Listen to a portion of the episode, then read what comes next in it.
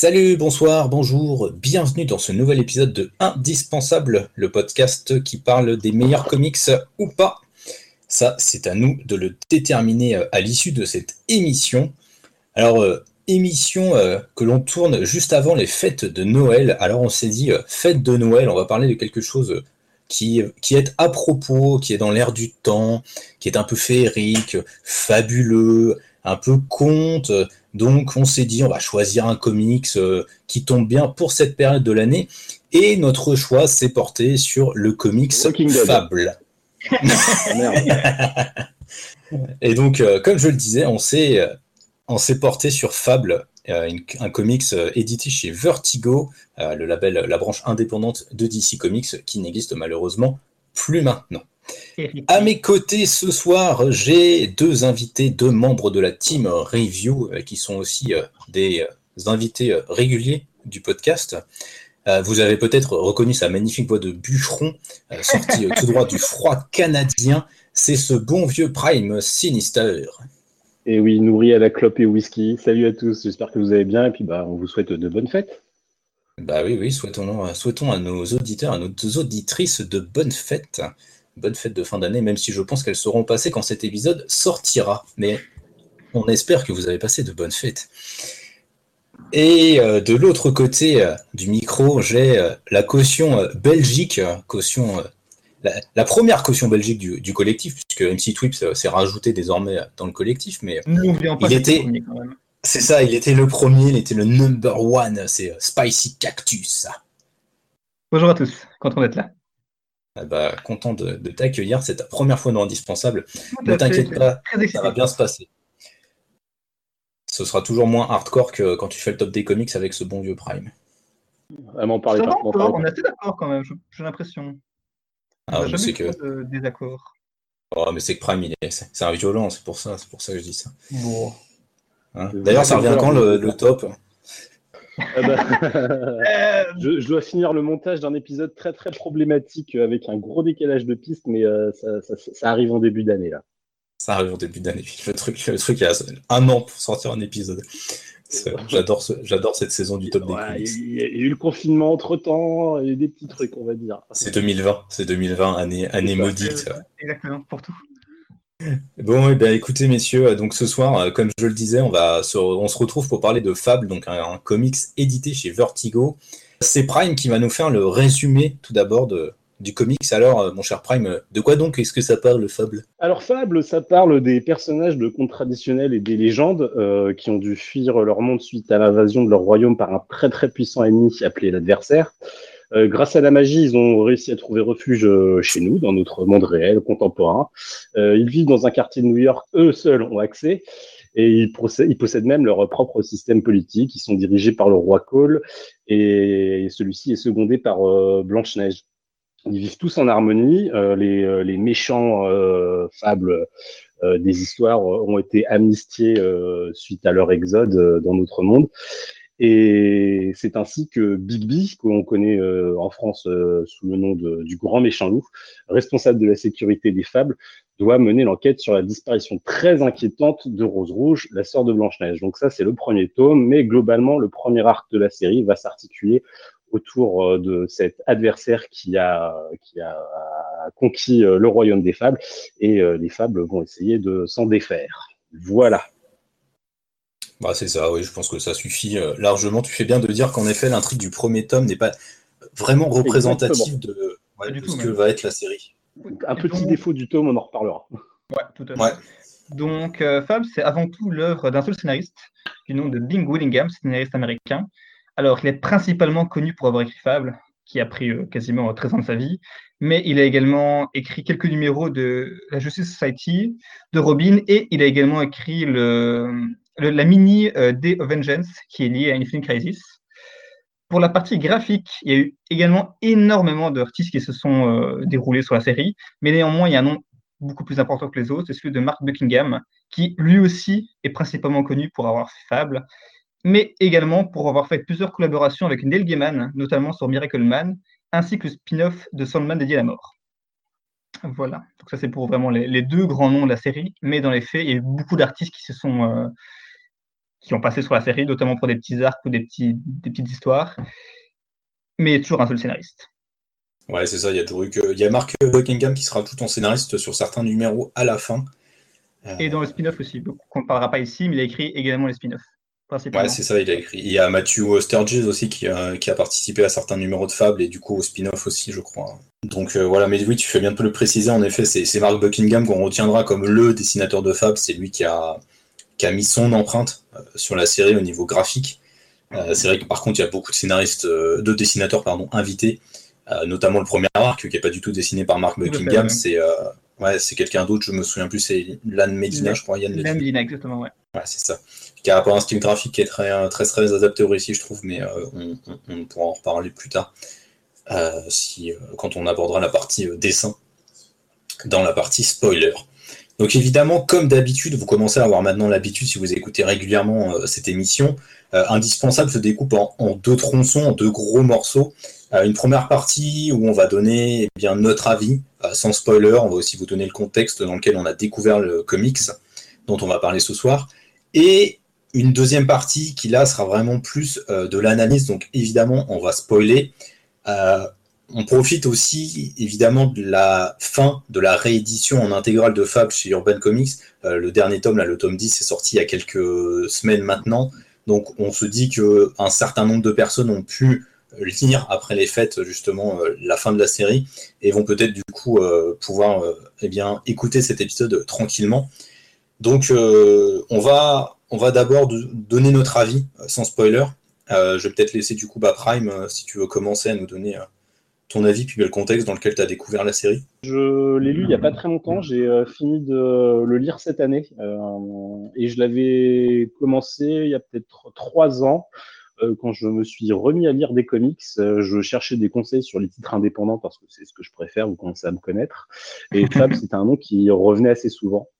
Euh, je vais pas vous mentir, j'avais fait mon rapia, je les avais achetés d'occasion. Euh, une première fois, j'avais acheté les trois premiers tomes pour une bouchée de pain. Donc, c'était la première édition d'Urban. Dans la deuxième édition d'Urban, celle avec les 24 tomes. Euh, j'avais eu du mal un petit peu à rentrer dedans, justement à cause de, des problèmes qu'on soulevait juste avant, parce que le tome 1 me semblait un petit peu mollasson et l'intrigue n'était pas très très intéressante. Donc, me forçant à lire le premier tome, euh, j'avais tout de suite accroché euh, à la série à partir du deuxième où l'intrigue autour de l'adversaire devenait plus présente et plus développée et était très très intéressante. Euh, et mon avis, euh, j'ai dévoré euh, par la suite les 14 premiers, enfin, les 14 tomes suivants, les 14 premiers tomes. Par contre, bah, je pense qu'il m'a bien fallu deux ans pour le finir parce que on en reparlera. Mais pour moi, il y a un gros ventre mou, il y a une grosse chute de qualité après, à partir du 15e tome, donc sur le second arc qui m'avait un peu euh, un peu déçu et, euh, et donc euh, je suis assez mitigé sur sur Fable que, que, je trouve à la fois excellent et tout aussi excellent que décevant. Je, je, pense que ça va être le maître mot de la soirée en fait. la déception. Euh, Spicy, toi, je crois que tu as un avis un peu plus enthousiaste. En fait, alors aussi comme, comme Charles, moi, moi quand j'étais plus adolescent, je lisais que des mangas. Donc quand j'ai voulu commencer à découvrir des comics, Fable a vraiment fait partie des premières séries que j'ai commencé. Donc, comme lui, j'avais cherché comics indépendants, j'ai vu ce qui marchait. Là aussi, Fable apparaissait souvent. Et j'ai vraiment eu un énorme coup de cœur, principalement pour le début. Donc, en effet, il y a un moment où la série devient quand même plutôt décevante. Euh, faut bien le reconnaître, on en reparlera un peu plus loin, mais il y a vraiment un moment où on se dit, ça marche plus aussi bien. Néanmoins, vu que je suis quelqu'un qui adore relire des choses qu'il a aimées, je suis beaucoup plus. Euh, ben, il y a des choses que j'aime bien qui se passent après au final. Donc, euh, il y a des choses que j'aime, que j'aime moins. Mais en effet, la série connaît une certaine baisse de qualité à, un certain moment, dont on parlera donc, euh, plus tard.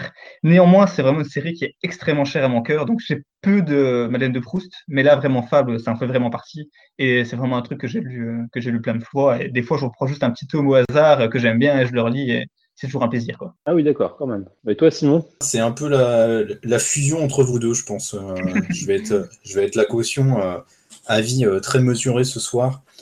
Euh, parce que, alors, pour expliquer un peu le contexte de découverte, c'est une Fab, c'est une série qui, moi, m'a jamais forcément intéressé, mais parce que les contes, c'est pas un truc qui me parle plus que ça.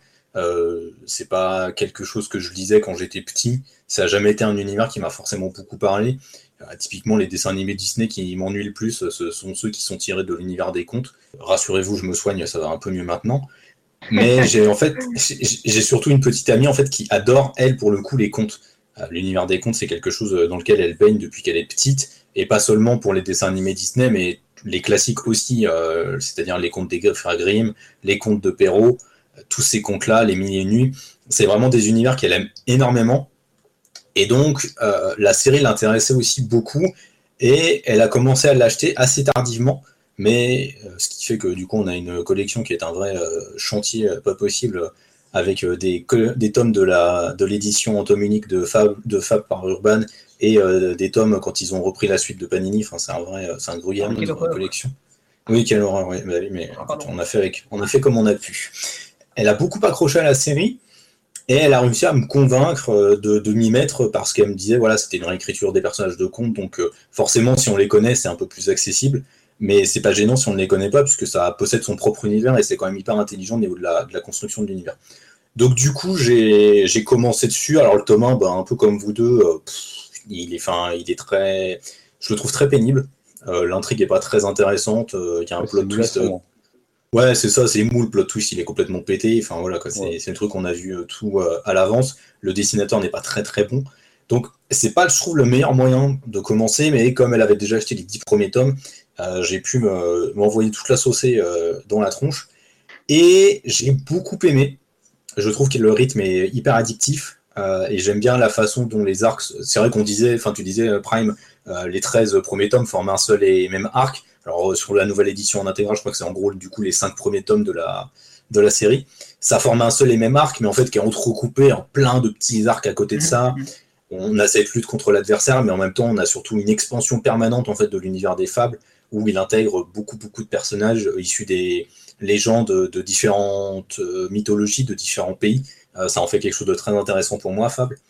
Mais euh, bah voilà, comme vous, il y a ce truc, c'est-à-dire que à partir du tome 13, donc après l'intégrale numéro 5, eh bah ça, commence doucement. J'aime encore bien ce qui se passe après, après ce tome 5, pendant quelques tomes.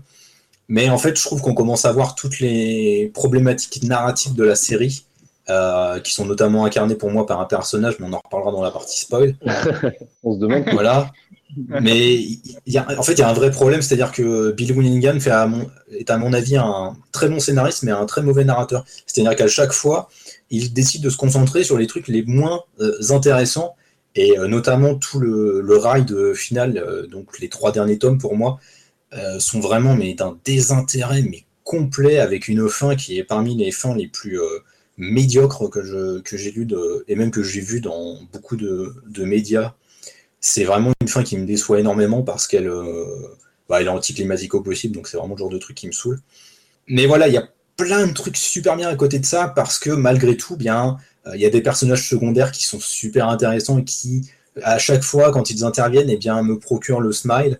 Euh, voilà, enfin, je pense à des personnages comme le singe volant euh, dont j'ai oublié le nom, mais enfin, il y a plein de, voilà, il y a Gobmouche, enfin, il y a plein de personnages comme ça qui, dès qu'ils apparaissent, ils arrivent à me donner euh, le sourire, et je, j'ai pas un mauvais en fait euh, souvenir de Fable, mais c'est clairement pour moi une série que je trouve décevante, et donc c'est ça que je retiens en fait principalement. Bon après, pour revenir sur Bill Willingham, alors le côté anticlimatique, il y a d'autres choses aussi. Il y a son, son, son, son, côté très pro-israélien qui peut être un petit peu dérangeant. Et j'irais même euh, euh sur la piste euh, féministe. je trouve que ces personnages féminins, ils sont pas terribles quand même. Hein.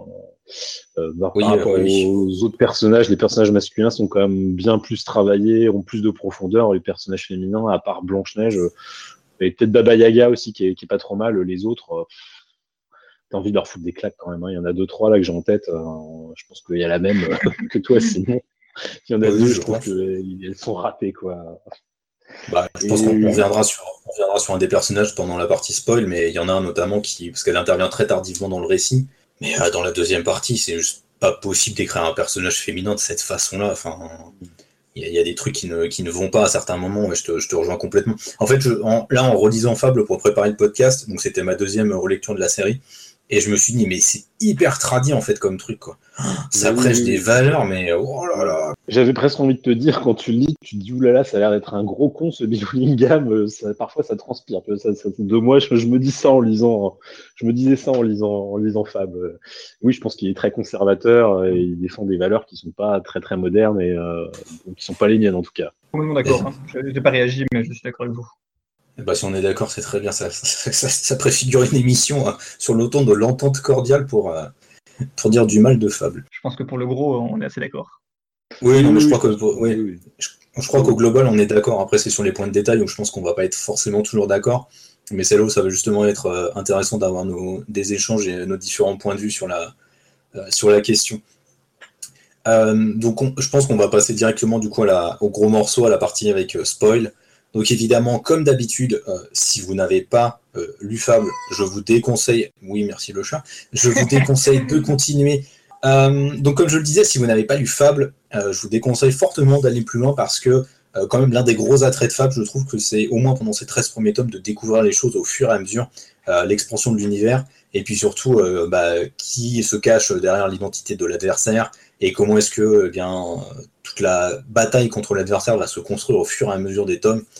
Et euh, voilà quelle va être euh, qu'est-ce qui va se passer sur la fin de la série? Pourquoi est-ce qu'on trouve nous la série la fin aussi décevante? Je pense que c'est des éléments qu'il faut pour pleinement les apprécier pour pleinement peut-être les comprendre aussi il faut vraiment avoir lu la série. Bref euh, vous êtes donc prévenus. Passons donc au gros morceau de la partie avec spoiler de l'analyse. Et notre premier point en tous les cas le premier point sur lequel on va revenir c'est les personnages on l'a pas dit quand on a présenté la série, mais Fab, c'est avant tout une série chorale. Euh, mm. On en parlait un peu en off, euh, tous, les trois. Et c'est vrai que c'est une série où il y a énormément de personnages. On a décidé d'en retenir que quelques-uns. On a retenu Big B, on a retenu Blanche-Neige, on a retenu Rose Rouge, Boy Blue, et on a également retenu pour cette partie spoiler le personnage de Gepetto. le personnage de Gepetto est très important pendant toute la première partie de l'histoire. Qu'est-ce que vous en pensez de ce côté choral justement? Est-ce qu'il y a est-ce qu'il n'y a pas trop de personnages à un moment donné dans la série? Alors, euh, moi, je veux bien commencer. Euh, alors, pour le coup, je suis euh, comme comme ta copine. sinon, moi, j'ai été élevé au conte et ça a été un vrai plaisir pour moi de voir tous ces personnages réunis. Le côté choral m'a beaucoup beaucoup plu, même si bon, ça reste un récit qui est anglo-saxon hein, puisqu'il est américain, Bill Willingham, et il y a quand même pas mal de personnages qu'on ne connaît pas.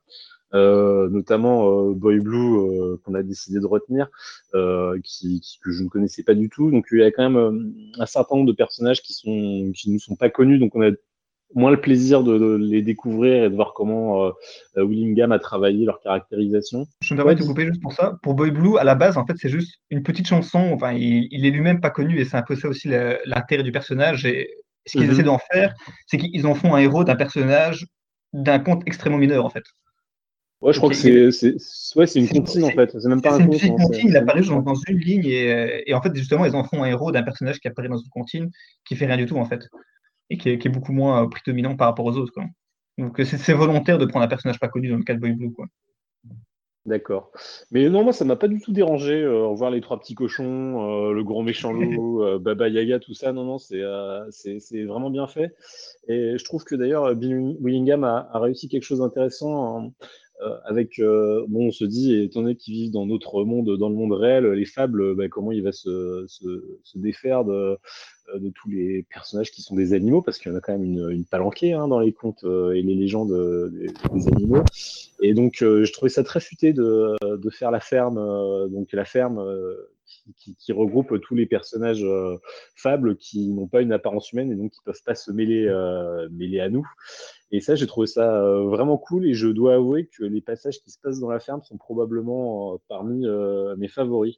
Donc, non, le côté choral, je trouve intéressant. Il a été plutôt bien exploité. après, il, met quand même l'accent sur quelques personnages en, particulier. Donc, il y en a certains qu'on voit passer. mais non, moi, j'ai plutôt, plutôt apprécié. Pour moi, l'aspect choral est vraiment la plus grande force de la série. C'est ben, donc il y a l'univers tout autour, dont on va en parler un, petit peu après, mais le fait d'avoir autant de personnages, et, euh, je pense que la vraie force de Bing Willingham, c'est d'arriver à les rendre très attachants et, leur donner la subtilité, un peu d'épaisseur très vite. Et, euh, parfois même des personnages qu'on ne voit pas beaucoup, ben, ils ont vite un, caractère très, très précis et, et qui est rarement cliché. Donc, par exemple, je pense à l'exemple du prince charmant, dont on va pas parler après, qui est, est présenté au début comme une sorte de mec un, peu macho, un peu très, cliché, et au final, il gagne très vite en épaisseur, et on se rend compte qu'au final, c'est pas juste le bélo, le un peu, un peu macho, il y a vraiment des, choses derrière, même s'il l'est aussi. Et après, ce que tu disais également, dans le côté, des fois, il y a un peu trop de personnages, bah, c'est sûr qu'il y a certains personnages parfois qui disparaissent, et je pense qu'il y a un mauvais dosage, parce qu'il y a quand même un couple de personnages principaux qui, des fois, disparaissent trop, selon moi, et qui devraient parfois réapparaître un peu plus. Et, euh, à la toute fin, ben, surtout avec les, personnages des Louveteaux, où, où, on te les vend comme des personnages ultra importants, puis finalement, il n'y a pas la place pour les développer. Et euh, pour moi, c'est vraiment à la fin que, les personnages se cassent un peu la gueule, parce que pour 80% de la série, je trouve que c'est la force de, de Fab, c'est vraiment ces personnages. Quoi. Ouais, je suis assez d'accord aussi. Je trouve que je trouve que c'est intéressant. En fait, j'aime beaucoup pendant, pendant de nombreux tomes, en fait, comment est-ce que Billy Willingham, Billy Willingham pardon, arrive à, à, vraiment euh, densifier son univers en intégrant, et je trouve de manière très harmonieuse, plusieurs personnages qui viennent, comme je le disais, de plusieurs mythologies, de plusieurs contes, euh, de différents pays. Enfin, il y a le personnage de Simbad, par exemple, qui intervient à un moment donné. Voilà, enfin, c'est un personnage que j'aime beaucoup. C'est dommage qu'il disparaisse aussi rapidement, euh, passer la première partie. Je trouve ça vraiment très décevant là-dessus. Mais euh, il y a vraiment un, truc cool, et puis c'est qu'il arrive à leur donner de l'épaisseur très rapidement. C'est clair que oui, sur la fin, ça se casse complètement la figure, et parce que voilà, il y a plein en fait de, points, euh, de, pistes narratives qui sont comme ça un peu euh, glissées par-ci par-là, mais qui seront en fait jamais développées trop par Bill Willingham, et ça c'est dommage, mais je pense qu'il a été beaucoup trop ambitieux euh, pour son propre euh, pour ce qu'il pouvait faire en fait. Et je pense que c'est un des un des soucis de la série je pense que c'est c'est de là de, que vient le souci principal en fait de la série. Il y a, il y a trop d'ambition pour son propre bien et je pense que parfois il aurait dû un peu resserrer le, le scope euh, ça aurait été un peu plus profitable en fait pour la série pour suivre en tant que, lecteur. Mais sinon c'est vrai que c'est pas gênant la plupart du temps ça se suit vraiment très très bien. Euh, puis le casting des personnages est quand même chouette enfin euh, tu le disais, Prime, euh, les, enfin, revoir les trois petits cochons. Moi, je sais que j'ai grandi avec des dessins animés Tex Avery. Et dans les dessins mm. animés Tex Avery, il y en avait un avec les trois petits cochons, justement, que j'adorais. Et enfin, c'est toujours des personnages qui me font beaucoup rire. Il y a plein de trucs comme ça. Enfin, qui, le grand méchant loup. Enfin, c'est un personnage un peu à la Wolverine. Donc, euh, forcément, comme j'adore Wolverine chez Marvel déjà, c'est le genre de personnage qui ne peut que me plaire en termes de caractère. Mais il y a toujours des personnages très différents. Leurs interactions sont assez réussies. À chaque fois, les dialogues sont quand même bons. Donc, il y a vraiment des trucs. Ouais, c'est ça, c'est très bien écrit. Puis c'est toujours rythmé en plus. Je trouve qu'il y a vraiment un bon découpage à chaque fois assez astucieux entre les pour euh, glisser d'un personnage à l'autre. C'est souvent très malin, très malin comment c'est fait. Donc là-dessus, c'est vrai que j'aime bien. J'aime bien ce côté-là. Mais c'est vrai que du coup, on a choisi un peu de se concentrer. Alors je pense qu'on pourrait parler de Big et Blanche-Neige dans un premier temps, parce que c'est peut-être un peu le couple euh, emblématique de la série, en quelque part. Oui, moi, je pense qu'on peut dire que c'est les héros de. C'est un peu les héros. Clairement. Ah ouais, c'est les héros, ça par où que ça commence, c'est par où que ça se termine. Donc, euh, oui. Voilà, à partir de ce moment-là, c'est clair et net que oui, c'est eux, c'est eux les héros. Euh, bon, alors moi, comme je suis un peu euh, fleur bleue romantique, tout ça, c'est forcément. c'est forcément. Ils m'ont touché avec leur histoire d'amour, hein. même si Big B est un gros con et que Blanche-Neige sont une grosse conne. voilà, c'est quand même des personnages qui parviennent à être attachants et on a envie de les voir finalement finir ensemble parce que bah, ils, ils, fonctionnent très très bien en fait ensemble. Euh, c'est un couple assez solide et puis bah voilà, ils vont évoluer tout au long de la série. Euh, tu l'as dit, euh, Spicy avec les Louveteaux qui vont prendre de l'importance, même si à la fin ce sera plus aussi marquant que ça aurait pu l'être. Mais ouais, je les trouve assez attachants. J'aime beaucoup tout ce qui leur arrive. Le seul gros problème, en fait, c'est qu'ils disparaissent trop longtemps. Ils sont trop, mm-hmm. pendant trop longtemps relégués au second plan. Je pense que c'est d'eux que tu voulais parler tout à l'heure. c'est ça, en fait. Il y a vraiment tout un moment où on les voit plus, alors qu'il faudrait les voir un peu quand même. Mais il vraiment le dosage que je trouve assez moyen. Et puis ils réapparaissent trop à la fin et c'est mal fait. Et c'est ça qui me dérangeait vraiment. Je trouve que la série est vraiment forte quand elle fait une pause pour se concentrer sur un personnage. Mais euh, il faut quand même revenir sur le couple de base, en fait. Et c'est un truc que la, que la série ne fait plus à partir d'un moment. Quoi. Ouais, c'est un truc qu'il a du mal à faire, Bill Willingham, euh, de revenir sur les personnages. C'est. Euh, c'est le gros problème qu'il a. J'ai l'impression qu'il se dit qu'il les a peut-être trop surexposés à un moment donné. Du coup, il va les laisser. Surtout, c'est vrai qu'on les laisse à un moment, à un moment où justement, bah, Blanche-Neige vient de donner naissance au Louveteau. Ça a été un passage un peu difficile aussi pour elle. Malgré tout, il y a eu la guerre, euh, il y a beaucoup d'événements durs qui se sont enchaînés quand même. Donc c'est vrai que j'ai un peu l'impression qu'ils veulent leur foutre la paix parce qu'ils ont le droit de se reposer à ce moment-là. Mais du coup, c'est vrai qu'il y a un mauvais dosage parce qu'ils reviennent trop fortement en fait à la fin. Oui, non, mais je pense que c'est lié aussi un petit peu au final à, peut-être une des problématiques de, euh, de l'aspect choral du, titre, où euh, je pense que Willingham, il essaie de, se concentrer sur pas mal de persos, et peut-être qu'il s'éparpille un petit peu, et effectivement, je pense que les Louveteaux, euh, il a un peu fait l'impasse là-dessus pour se concentrer sur d'autres personnages comme Boy Blue ou Gobmouche, et leur consacrer des numéros entiers. Hmm. Je pense qu'il y a de ça. Hein. Ouais, mais paradoxalement, tu vois, Boy Blue, c'est pas un personnage qu'on va voir tant que ça au final dans la série, puisque bon, bah, on est dans la partie spoiler, donc on peut le dire, il meurt. Voilà, passer la, guerre après l'adversaire, il va, il va mourir. Avec une. Enfin, moi je trouve que c'est une des scènes de, de mort dans les comics qui est. Ouais, c'est une des meilleures séquences. Elle est, elle est fabuleuse. Elle est vraiment fabuleuse, c'est clair. Euh, euh, bah, du coup, en fait, ce que j'allais dire, c'est qu'en plus, il meurt vraiment dans des circonstances qui sont un peu atroces, quoi. C'est avec juste une pauvre écharpe magique à la con. Et il meurt en plus un peu tout seul parce que bah, lui, il est amoureux de Rose Rouge depuis très longtemps. Il lui a déclaré ses sentiments, elle l'a envoyé complètement balader. Et il meurt un peu, euh, il est complètement affaibli, amaigri. Je trouve que Mark Buckingham est très fort à ce moment-là dans ses dessins. Et c'est une mort qui est vraiment très triste, très touchante. D'autant plus que dans l'univers des fables, on nous explique que normalement, euh, si un personnage meurt, il peut quand même rester en vie parce que ben, il reste dans le souvenir collectif des gens hmm. qui ont lu les contes et qui le connaissent. Là, comme on l'a dit, c'est le personnage du, issu d'une comptine que quasiment personne ne connaît en fait. Et c'est là où l'utilisation que en fait Billy est très maligne, je trouve. Euh, comme c'est un personnage dont on sait qu'il est peu connu, voire pas connu du tout, eh ben son, sa mort sera fatale en fait, et personne ne se souviendra de lui, à part eh bien, les fables qui l'ont côtoyé et qui l'ont aimé. Et ça rend la fin d'autant plus euh, dure et brutale pour lui. Et ce que j'aime aussi avec le personnage de Boy Blue, c'est qu'il y a toujours son, euh, son esprit qui, qui plane sur la série même après sa mort. Parce qu'il meurt assez tôt au final, il meurt vraiment la moitié.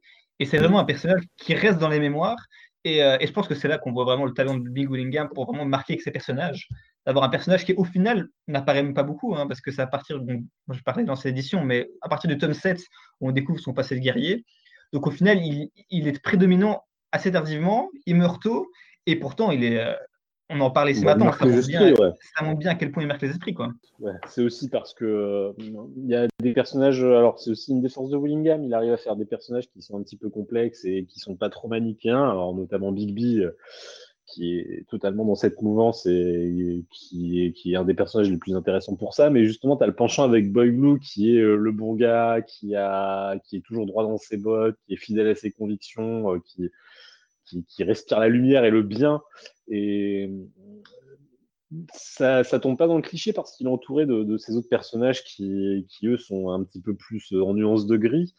Et il arrive très bien à exploiter ce côté euh, très, très lumineux, loyal, bon de, de Boy Blue et il offre une, une fin euh, magnifique quoi, avec son barreau d'honneur, sa mission de sauvetage.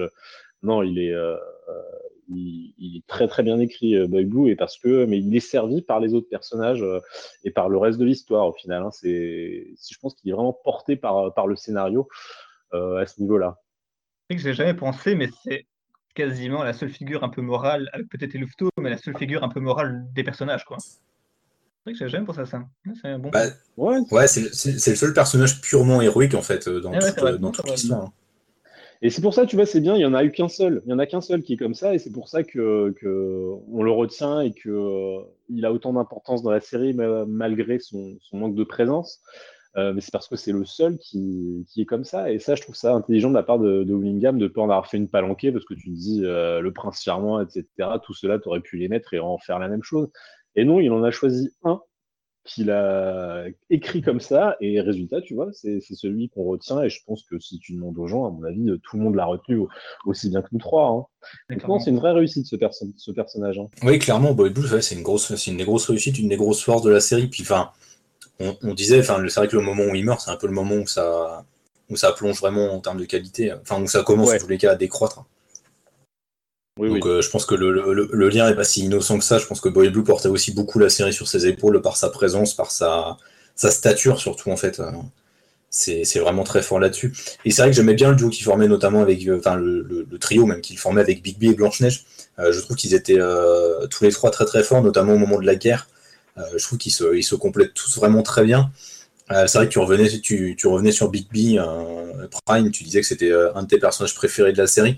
Moi, c'est un peu pareil, comme je le disais précédemment.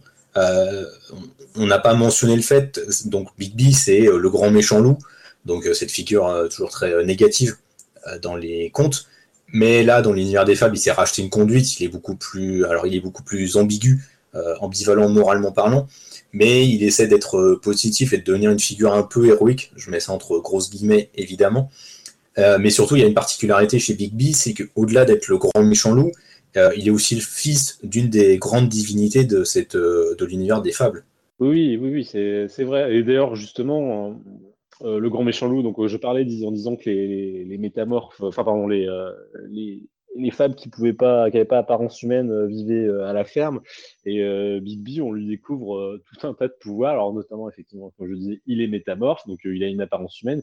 Et puis, bah, ça c'est un gros plot aussi dans l'histoire, c'est que tu découvres que qu'il a quand même pas mal de pouvoirs et qu'il est, super puissant. Euh, et ça, tu le découvres au fur et à mesure de la série. Il y a une montée en puissance, je trouve, du personnage euh, qui... qui est bien faite, où tu saisis plus euh, son ambiguïté. au début, il a l'air assez simple. Tu te dis, OK, c'est bon, c'est le grand méchant loup, il est bourru, il a été amnistié, donc il essaie de de, rentrer dans le droit chemin. Et tu comprends que c'est un petit peu plus profond que ça. Et non, ça, encore une fois, ça, ça met en évidence une des forces du titre, c'est que euh, Willingham il est plutôt bon sur la caractérisation pardon, de, ces, de ces personnages, euh, de ces personnages masculins à minima. tu vois, on a déjà deux exemples de personnages qui sont vraiment bien écrits, qui sont attachants et, qui, sont cohérents. Ouais, Spicy, tu as, quelque chose à... Big B, c'est un personnage que tu aimes bien aussi? Bien sûr. Le coup, ouais, c'est vraiment un, des meilleurs personnages de la des plus intéressants, clairement. Après, moi, je l'ai jamais vraiment vu comme une figure assez héroïque. Pour moi, je l'ai plus vu comme un personnage qui faisait avant tout pour, euh, pour Blanche-Neige au final. Il y a un moment, il, quitte son rôle de shérif parce qu'il considère qu'il a plus sa place dans la ville. Donc, pour moi, c'est pas du tout un personnage qui cherche à, avoir un rôle de héros. Pour moi, il fait juste ça pour, pour Blanche-Neige avant tout et après pour ses enfants. quoi. Oui, euh, je, disais, je disais plus héroïque dans le sens où il va quand même se battre pour la communauté et puis pour euh, des valeurs qui sont souvent représentées de manière positive dans, dans les mmh, comics, hein, la famille. Tu vois, oui, c'est ça. Non, ça va porte un peu la guerre euh, à lui tout seul quand même. Hein. Ah, quand il arrive chez, euh, chez Gepetto pour, euh, mm. et qu'il fait tout exploser, voilà quoi, c'était quand même pas mal. Ouais, ça, ça pète quand même bien la classe. Hein. C'était quand même pas mal. Moi, je me souviens quand j'ai lu justement cet arc là où ils décident de faire leur technique de guérilla et d'aller détruire, le bois sacré, où je fais pop pop ça c'est fort. Hein. je trouve qu'on y reviendra, mais ça c'est une partie, je pense, enfin pour moi, c'est ma partie préférée de, de Fable. Toute, euh, toute leur technique de guerre euh, pour aller reconquérir le royaume et, euh, et buter euh, Gepetto, qui est donc l'adversaire, hein, parce qu'on est en full spoil. Ça, c'était vraiment très, très, très, très fort. Hein. Tu savais pas que l'adversaire c'était Gepetto Tu l'as oh dans le cul, on t'avait prévenu. On avait prévenu. On avait dit, il fallait pas écouter on va pouvoir basculer sur Gepetto. Euh, mais pour le coup, moi, je me souviens en le lisant que euh, je sais plus comment j'en étais arrivé là, mais euh, je, je l'avais deviné depuis un moment. Mais il, en fait, ils le sous-entendent lors de la guerre avec les, ben, tous les Pinocchio qui attaquent Fable, Fableville. Ils sous-entendent un truc, ils disent Ah, c'est le, premier fils de notre père, un truc comme ça. Donc ils le sous-entendent assez fort quand même. Mais, je crois que ça, mais c'est pas à la fin de cet arc justement qu'on apprend que c'est lui hein, l'adversaire. Alors de mémoire, c'est quand c'est Boy Blue, donc c'est quelques tomes après, il va dans les dans les ah royaumes qui, et qu'il essaie de tuer le, le fou euh, le fou empereur en fait, enfin, le fou adversaire. Oui. Il coupe la tête. Il se rend compte que c'est un, mannequin. C'est ça, c'est un Pinocchio quoi. Et qu'en fait, mm. bah, c'était euh, Geppetto dans sa petite cabane depuis le début quoi. Bah alors, il faut savoir aussi que l'identité de l'adversaire a changé quand même. Euh, SN Parode éminent vidéaste de notre collectif lescomics.fr, a fait une vidéo sur sa chaîne justement là-dessus, expliquant que pour des questions de droit, l'identité de l'adversaire euh, a changé. Euh, on vous dira pas euh, qui était à la base prévu pour être l'adversaire, on vous, on vous renverra vers sa vidéo. Je mettrai un lien dans, le, dans la description du podcast et dans la description de, la vidéo sur YouTube. Très très bonne vidéo. ouais, très bonne vidéo et c'est très intéressant d'avoir cet éclairage-là. Ça explique certaines choses sur le, et ouais, bah, du coup, Gepetto, c'est vrai qu'on peut, on peut s'arrêter un peu sur lui. Euh, c'est un personnage que pendant longtemps, sur, lequel pendant longtemps on a la figure très classique, du, bah, notamment du Disney, je trouve. C'est ce père aimant, euh, très protecteur, surprotecteur même carrément avec euh, Pinocchio. Euh, qui est quand même un peu louche. Moi, il m'a toujours paru un peu, enfin, il m'a toujours paru un peu cringe comme mec.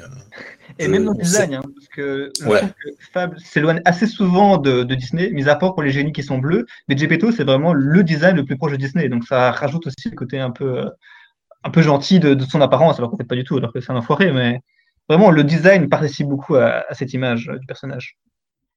Ouais, c'est ça, et je pense que la révélation est d'autant plus surprenante, justement, de savoir que c'est lui l'adversaire, ce, gros ennemi qui a, bah, qui a exilé, forcé à l'exil toutes ses fables pour euh, du coup qu'elle se réfugie à New York, euh, mais qui aussi, en fait, on se rend compte, est un, enfin, c'est un putain de dictateur. Quoi. Enfin, le mec, c'est clairement un dictateur, oui. C'est un cinglé, quoi. Enfin, vraiment, quoi. C'est pas le hein.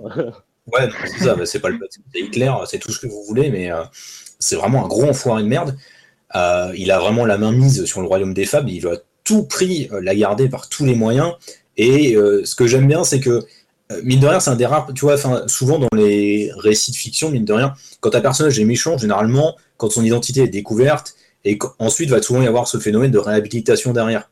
Avec Gepetto, ça n'arrive jamais. Gepetto restera un enfoiré de première jusqu'au bout de la série. Et c'est un truc que j'aime quand même bien. Même quand il fait plus rien, il, il fait plus rien pendant 10 tomes, il est là dans le coin, il est juste, c'est juste un salaud, c'est assez fou. Et du coup, c'est intéressant, il est intéressant. Il a, j'aime, bien la relation qu'il a avec Pinocchio, mine de rien. Euh, je trouve que Pinocchio, c'est aussi un personnage qui est très secondaire dans le récit, mais qui est très très cool. Moi, il me fait beaucoup rire. Euh, le peu d'apparition qu'il a, à chaque fois, il me fait marrer. Ouais, À ce côté, euh, tu me fais chier, tu m'as fait un corps de gamin et, assez marrant quand même. Parce qu'il veut picoler, il veut se taper des nanas, mais il ressemble à un gamin et ça, c'est, très bien fait. C'est, assez drôle. Il, quand du coup, il, il a très amer. la cabane, elle n'a pas voulu de moi. C'est toujours très drôle. Euh, et, oui, pour revenir à ce qu'on disait sur Gepetto, ce qui est intéressant, c'est que Pinocchio, c'est le seul élan de tendresse qu'on voit chez, euh, chez Gepetto, en fait. Il n'en a rien à faire de tous les hommes de bois, sauf de Pinocchio. Et, euh, ça déteint vraiment par rapport au reste du comportement de Gepetto qui, qui en a rien à foutre. Il massacre des gens à l'appel, même de loin, parce qu'il ne se salit même pas lui-même les mains, au final. Bah il y a vraiment juste Pinocchio qui, qui émeut son cœur et il a juste envie d'avoir son fils à côté de lui. Et, euh, et juste la, personnalité, enfin, le personnage de Pinocchio rajoute de la profondeur à, à Geppetto.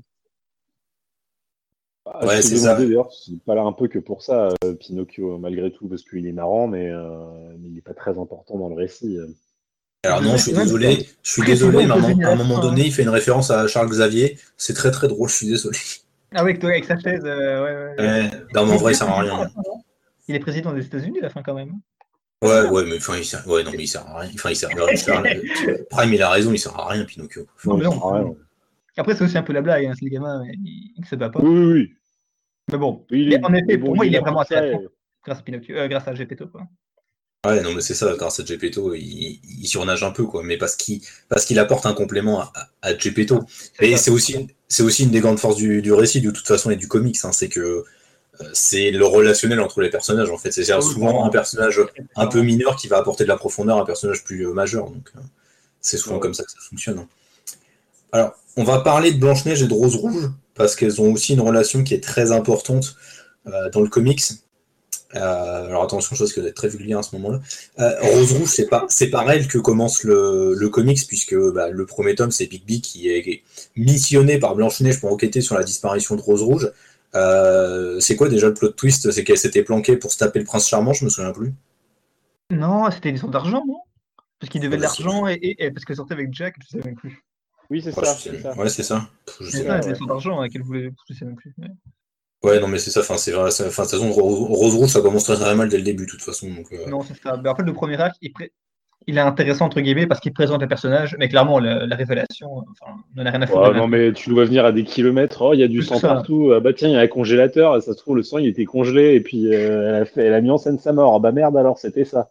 Oui oui c'est, c'est, un peu ce que c'est un peu ce qui s'est passé quand j'ai lu. Je me suis dit oh ça je l'ai vu dans un épisode des experts, je l'ai vu dans un épisode d'X Files, je l'ai vu je l'ai vu partout ce truc là. Ah non mais c'est ça c'est le plot twist le plus euh, éculé du monde je crois donc. Euh c'est clairement, enfin, le tome de toute façon, c'est pas une grande réussite, je trouve. Euh, c'est assez dommage.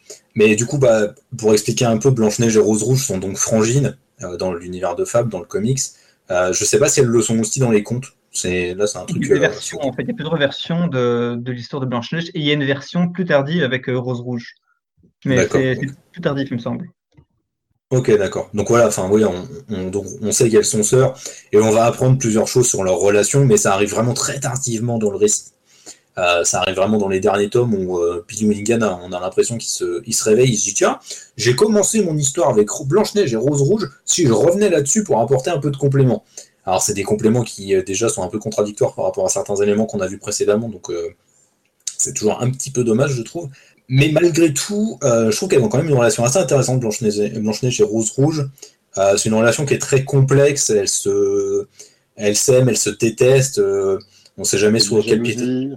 Ouais, il y a beaucoup de jalousie. Rose, notamment, elle est très très jalouse de Blanche euh, euh, pour sa relation avec Bigby, mais aussi pour plein de trucs qui lui sont arrivés dans le passé parce qu'elle a toujours été courtisée par les princes, notamment par donc euh, bah, le personnage du prince charmant qui, en fait, en un seul personnage réunit à peu près tous les princes charmants qui existent dans le milieu des contes. Ça, c'est un concept incroyable. Je pense que c'est un des meilleurs concepts. je pense que c'est un des meilleurs concepts du comics. Et donc, c'est vrai que Rose est très très jalouse de Blanche-Neige qui Blanche-Neige, c'est voilà, c'est l'adjointe au maire de, de Fableville, c'est un peu elle qui dirige finalement tout. Euh, elle a l'habitude de se mettre, de mettre les mains dans le cambouis. Elle sait pas trop ce qu'elle veut à titre euh, personnel dans sa vie euh, parce qu'elle a eu tellement de désillusions qu'elle est plus prête à accepter grand chose. Mais je trouve qu'elle évolue plutôt bien. forcément, sa relation avec Big B porte quasiment tout le comics sur ses épaules, même si elle n'est pas toujours très très fluide et très bien écrite. Mais euh, je trouve que c'est vraiment un personnage intéressant. C'est un personnage qui a quand même du caractère. Euh, tout à l'heure, je disais que c'était une, euh, c'était un peu une connasse, mais c'est parce que voilà, elle a un caractère fort et que Bill Willingham, les caractères forts, je trouve, enfin féminins en tous les cas, je trouve qu'il les écrit, mais vraiment comme une vieille quiche. Oui, Enfin voilà, c'est un peu le problème. Et donc Blanche-Neige et Rose Rouge, je trouve qu'elles ont, voilà, elles ont une relation vraiment intéressante. Il y a du potentiel pour en faire quelque chose de, de très cool. Mais je trouve qu'à la fin, ça donne un résultat qui est vraiment complètement euh, flingué et euh, pas du tout euh, agréable, puisqu'on en arrive en fait à un moment où Blanche-Neige et Rose Rouge se, réconcilient, en tous les cas font la paix avec elles-mêmes et font la paix avec les natures différentes de l'une et de l'autre. C'est-à-dire que Rose arrête d'être jalouse, Rose finit par accepter que Blanche est souvent un peu meilleure qu'elle parce que bah, Blanche en a un peu plus fait qu'elle. Rose, ça a souvent été une grosse conne, donc elle l'admet, elle l'accepte, et puis c'est vrai qu'il y a euh, cet enchaînement à la fin où Rose se réveille et se dit non en fait Blanche c'était une vraie salope, euh, je vais lui déglinguer la gueule. Et c'est un peu voilà c'est un peu problématique. Je trouve que c'est vrai que Blanche Neige Rose Rouge représente assez ce qui va pas dans la dans l'écriture en tous les cas des personnages féminins chez chez Willingham. C'est le trait est souvent très forcé, euh, très peu fin. Et contrairement au mec, c'est souvent très peu. Il y a peu de, subtilité dans son écriture. Il essaie rarement d'apporter des contre des contre-pieds aux, approches qu'on peut avoir des personnages. Donc c'est un peu dommage. Ben, moi, je suis complètement d'accord avec toi. Hein. Je trouve que le problème, entre guillemets, c'est que euh, leur relation est vraiment on-off. Donc il y a vraiment des moments où on n'en parle plus, puis des fois tu sens que ah ouais, il faudrait qu'on mette ça en avant, des fois on oublie. Et, euh, je trouve que le dernier arc, qui est vraiment, on en parlera plus quand on parle du dernier arc, on met vraiment ça d'un coup. Ah ouais, c'est vrai, rose rouge, blanc, blanche neige plutôt. Et ça devient vraiment tout le cœur de la série d'un seul coup. Euh, et, moi, je me rappelle quand je disais ça, je, je m'en fous, je m'en fous, j'aime pas Rose Rouge, j'aimerais bien qu'on parle d'autre chose. Et au final, on ne parle plus que de ça. Et, euh, la relation trouve une conclusion assez bizarre euh, qui n'était même pas nécessaire au final. Quoi. Parce qu'il aurait pu ne pas avoir de dernier arc vis-à-vis d'elle-même, que personne se serait dit Ah, mais c'est bizarre, il n'y a pas eu de fin entre les deux personnages, parce qu'il y avait quand même une pseudo-fin entre les deux. Quoi. C'est juste que l'auteur a décidé de relancer leur relation, et c'était une mauvaise idée selon moi. Ouais, non, mais clairement, oui. Je, oui, clairement, je pense qu'on pouvait passer à autre chose. Hein. On pouvait passer clairement, ça, euh. ça, ne servait à rien, quoi. C'est, ouais, on va revenir dessus quand on parlera du, de la, du troisième arc et de la fin, mais c'est, enfin, hein, c'est tellement. Enfin, en fait, il y avait tellement d'autres trucs intéressants à développer, t'as envie de lui dire, mais mec, pourquoi. Enfin, c'est que ça, quand je dis que c'est un piètre narrateur, t'as envie de lui dire, mais mec, pourquoi t'as fait ce choix de merde, quoi? Ça intéresse personne. Je suis désolé, mais Rose Rouge, mais on sort pas les couilles de ce qu'elle pense, putain. Camelot, c'était tellement, intéressant. Enfin, moi, je suis un gros gros fan des légendes arthuriennes, donc forcément, tu me mets Camelot, je suis en train de bonder. Euh. Mais putain, Camelot avec Rose Rouge, mais c'est de la merde. Ça me dérangeait pas tant que ça, euh, mis à part le fait que ça m'aurait satisfait si on s'était gardé comme ça Rose Rouge à son truc, en fait. Sauf qu'évidemment, il a fallu après faire toute la guerre entre elle et, sa sœur. Et c'est là que vraiment que ça part vraiment en steak. Mais si je là, je trouve que Rose Rouge, elle, représente en fait pour moi ce qui va trop pas, pas trop narrativement chez euh, dans Fable. C'est-à-dire qu'il y a souvent des concepts intéressants, et notamment typiquement quand Rose Rouge fait le deuil de Boy Blue, Enfin voilà, la meuf, elle envoyait chier Boy Blue quand, euh, elle lui, quand il lui a révélé ses sentiments. Elle l'envoie péter alors que, enfin putain, il se tourne autour depuis 5 euh, tomes. Donc. Et c'est juste que Boy Blue, Boy Blue est en train de crever. Le mec, il, a, il, fait 30 kilos tout mouillé. Elle va le voir. Ah, en fait, je suis peut-être un peu amoureuse de toi. Et putain, le mec, il est en train de clamser, meuf. Enfin, qu'est-ce que tu. Enfin, et je trouve que par contre que la réaction de Boy Blue à ce moment-là est super intéressante parce que c'est en mode, ah, enfin, ferme ta gueule, quoi. Putain, je suis en train de crever. Enfin, ah non, mais je. non, mais... nul ce Ah, mais non, mais bien sûr. Non, mais il est nul à chier, quoi. Dès le premier tome, on voit que c'est un personnage nul à chier, quoi. Son premier arc, il est pourri. Et après, tout le long de la série, elle va nous faire chier, quoi. Et son deuil, c'est une catastrophe. Enfin, vraiment, quoi. Le, personnage ne. Pour moi, le personnage ne va jamais, en fait. C'est-à-dire qu'elle a jamais les bonnes réactions au bon moment, au beau tempo.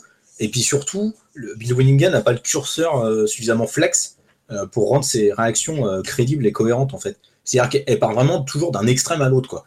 Et c'est un personnage très extrême, mais ça en fait du coup un personnage complètement insupportable à, suivre. Quoi. Quand on vient à te demander si au final euh, Bill Willingham il règle pas un peu des comptes, euh, des comptes justement, c'est le cas de le dire, avec, euh, avec des histoires qu'il a vécues à titre personnel, quoi. Parce que tu sens qu'il y a un peu de ressentiment vis-à-vis des femmes à ce niveau-là. Je pense que Rose Rouge, elle incarne, elle incarne pas mal de choses que, très négatifs et très clichés chez les femmes, comme, comme, on le voit dans les, dans, dans les récits très classiques, très traditionnels. Et, ça, c'est dommage parce que ça colle pas à la modernité du titre et à la réinterprétation du personnage qu'il fait, où justement il arrive à éviter des clichés et à travailler en profondeur les persos. Et celui-ci, il est clairement raté. Quoi. C'est, c'est comme s'il avait fait le prince charmant, euh, il en avait fait juste un bellâtre euh, qui veut se taper toutes les meufs, avoir tout le pouvoir, être le centre de l'attention.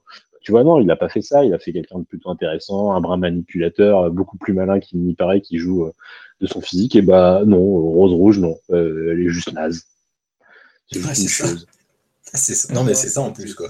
C'est raté, quoi. Elle est naze et on te la fout tout le temps à balle, quoi. Genre, ouais, c'est encore un personnage secondaire, tu dis bon, ça va, ça passe, mais là, on te la fout tout le temps et à chaque fois, elle revient. Ah bah oui, oui, oui.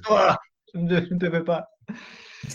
tu la vois comme ça pendant deux pages, tu la vois dans son putain de lit avec sa tête de cochon en train d'halluciner. T'aurais pu mais ferme ta gueule, sérieusement. Arrête, arrête avec ça, quoi. T'aurais pu te concentrer sur d'autres trucs plus intéressants, mon gars. Enfin, en fait, c'est ouais, ça le problème, en fait, c'est qu'elle est trop lancée à balle, quoi. On, la voit, mais tout le temps, quoi. Et à un moment donné, dire, mais arrête. Oh. Ouais, je sais pas, il doit, il doit trop aimer les rousses, hein, Bill Willingham. Je sais pas, il a un problème avec ça, quoi. Cette théorie. Cette théorie pétée, je sais. C'est la soirée des théories pétées, Mais voilà, enfin, ouais, Rose Rouge. Et puis même Blanche-Neige, finalement, tu vois, c'est un personnage. Et, elle est stratège, elle est tacticienne, mais on la voit jamais vraiment euh, euh, agir à fond euh, de cette façon-là. C'est toujours des mecs qui sont plutôt mis en avant à sa place. Et puis bah, à la fin, quand elle a les louveteaux, elle est quasiment mère au foyer. Quoi. Enfin, c'est complètement, oui, complètement le dernier acte, le seul truc qui souffle le dernier acte, c'est justement le personnage de Blanche-Neige, qui prend beaucoup plus euh, l'ascendant, notamment sur Big B. En fait, ce qu'on fait de Big B est un peu de la merde, on est d'accord, mais euh, c'est au moins l'arc qui permet à Blanche-Neige d'un peu sortir du couple pour devenir un personnage un peu à part entière. Ouais, bah justement, c'est vrai que tant qu'on est sur les personnages, tiens, euh, j'en profite, tout à l'heure, je disais qu'il y avait deux personnages féminins qui pour moi étaient écrits vraiment de manière catastrophique. Donc vous avez compris, voilà, il y a Rose Rouge. Et puis voilà, il y a l'infirmière euh, donc euh, qui se fait appeler euh, Mademoiselle Douglas, je sais plus c'est quoi. C'était ridicule, oh, ça n'allait pas du tout. Ah mais c'est tellement de la daube cette. Ça n'allait pas du tout. Non puis en plus, je suis désolé, mais c'est grossophobe de ouf quoi. Un peu quand même. je suis tellement à chaque là on déjà la première fois que je l'ai lu, j'étais mal à l'aise. Là en le relisant, je me suis dit, oh là là mon gars, oh là là. Et enfin je pareil quoi, j'en discute avec ma copine et enfin elle a la même elle a le même avis que nous là-dessus quoi. C'est c'est hyper malsain. Enfin, je veux dire, le personnage qui est gros, qui est du coup. Ça, aurait pu, en fait, ça aurait pu être hyper intéressant parce que c'est vrai que pour montrer, bah, c'est le seul personnage gros dans ce monde idéal de fable, donc euh, où toutes les filles sont filiformes, parfaites, et elle, elle est la seule grosse, donc complètement imparfaite, et du coup, bah, elle déteste tout le monde. C'est quelque chose qui aurait pu être super intéressant pour amener un contrepoids euh, à l'univers parfait moralement et physiquement et psychologiquement des fables. Mais en fait, c'est complètement foiré, quoi. C'est vraiment. Ouais, clairement, chaque fois que j'ai lu Fable, chaque fois ça me, ça me bloque. Je me dis, putain, mais tellement de mauvais goût d'un coup. Et, euh, et c'est pareil aussi quand la, la qualité des sens, c'est tellement brutal d'un coup que ça t'explose aux yeux et tu, hmm. ça va pas du tout. Quoi. Mais ouais, c'est ça. Et puis, enfin, le personnage en plus sort de nulle part. Enfin, je veux dire, on, on, la voit beaucoup à ce moment-là, quoi. Tu la vois un peu dans le fond une fois de temps en temps et euh, c'est là d'un coup, c'est ah, on va en faire un personnage principal. ah bah tiens, elle était là, elle, on l'a pas encore trop fait. C'est vrai, ah la grosse du fond là, vas-y bien. C'est ridicule quoi. il y a un point du coup sur les personnages qu'on pourrait aborder. C'est vrai que tu parlais tout à, tout à l'heure, euh, Prime, tu disais que on sentait que Bill Willingham était quelqu'un de très euh, pro-israélien. Hmm. Oui. Euh, il, a, il a déclaré dans, dans, une interview que pour lui, Fab, c'était vraiment une métaphore justement du conflit israélo-palestinien. c'est pas forcément, enfin, ça se sent sans trop se sentir en fait, parce que voilà, enfin, Fable, c'est une enclave au milieu de, de New York. Mais ils le disent à un moment quand même, tu vois. Il y a un moment où, où ils le disent vraiment verbalement, en mode Ah ben voilà, moi j'aime beaucoup Israël, gna, gna, Donc il y a quand même la volonté d'en parler, hein, au-delà de la métaphore. Ouais, au-delà de la métaphore, oui, c'est vrai qu'il y a un dialogue où ils le disent clairement. Mais voilà, c'est vrai qu'il y a toute cette métaphore. Mais je trouve ça, en fait, ce dialogue, je le trouve un peu débile parce que euh, Fable, ça fonctionne bien en tant que métaphore politique sur plein de peuples qui sont opprimés, en fait. Et euh, je vois pas trop le besoin de se concentrer sur Israël. Bah ouais, c'est clair. En fait, c'est moi, c'est le problème que j'ai avec ça. J'avais lu aussi cette interview et je me suis dit, mais ça marche pas là. c'est pas ça l'histoire du conflit israélo-palestinien. Il y a un truc qui colle pas. Alors oui, je veux bien le côté diaspora, euh, l'exode, euh, ok, mais ça s'arrête là, quoi. C'est tout. Euh, le reste, ça va pas. Et ça revient assez souvent. Hein. Je crois que aussi quand justement, bon, quand il y a cette partie géniale sur sur leur, technique de guerre, et je crois qu'ils le disent clairement qu'ils s'inspirent de des techniques de l'armée israélienne. Je crois que ça revient assez souvent quand même. Hein. Ah ouais, je me souviens pas de ça. Je sais pas s'ils le disent. Je pense qu'ils le disent une fois. Et après, en effet, quand tu regardes un peu ce qu'ils font, le parallèle est assez évident. Mais je pense qu'ils le disent qu'une seule fois. Ah ouais, bah, tu vois, ça, ça, ça, devait tellement être évident que je pensais même qu'ils le redisaient. Faudrait vérifier, mais j'ai pas l'impression. Après, je pense que c'est une lecture aussi qu'on a, nous, en tant qu'Européens, et euh, peut-être Simon euh, et moi, en tant que Français, où on est plutôt, euh, plutôt dans un pays qui est pro-palestinien. Euh, donc on a, on a des problèmes avec ça. Hein. Je suis pas du tout anti-israélien, euh, loin de là, mais c'est vrai qu'on est plutôt versé dans une euh, antisémite politique.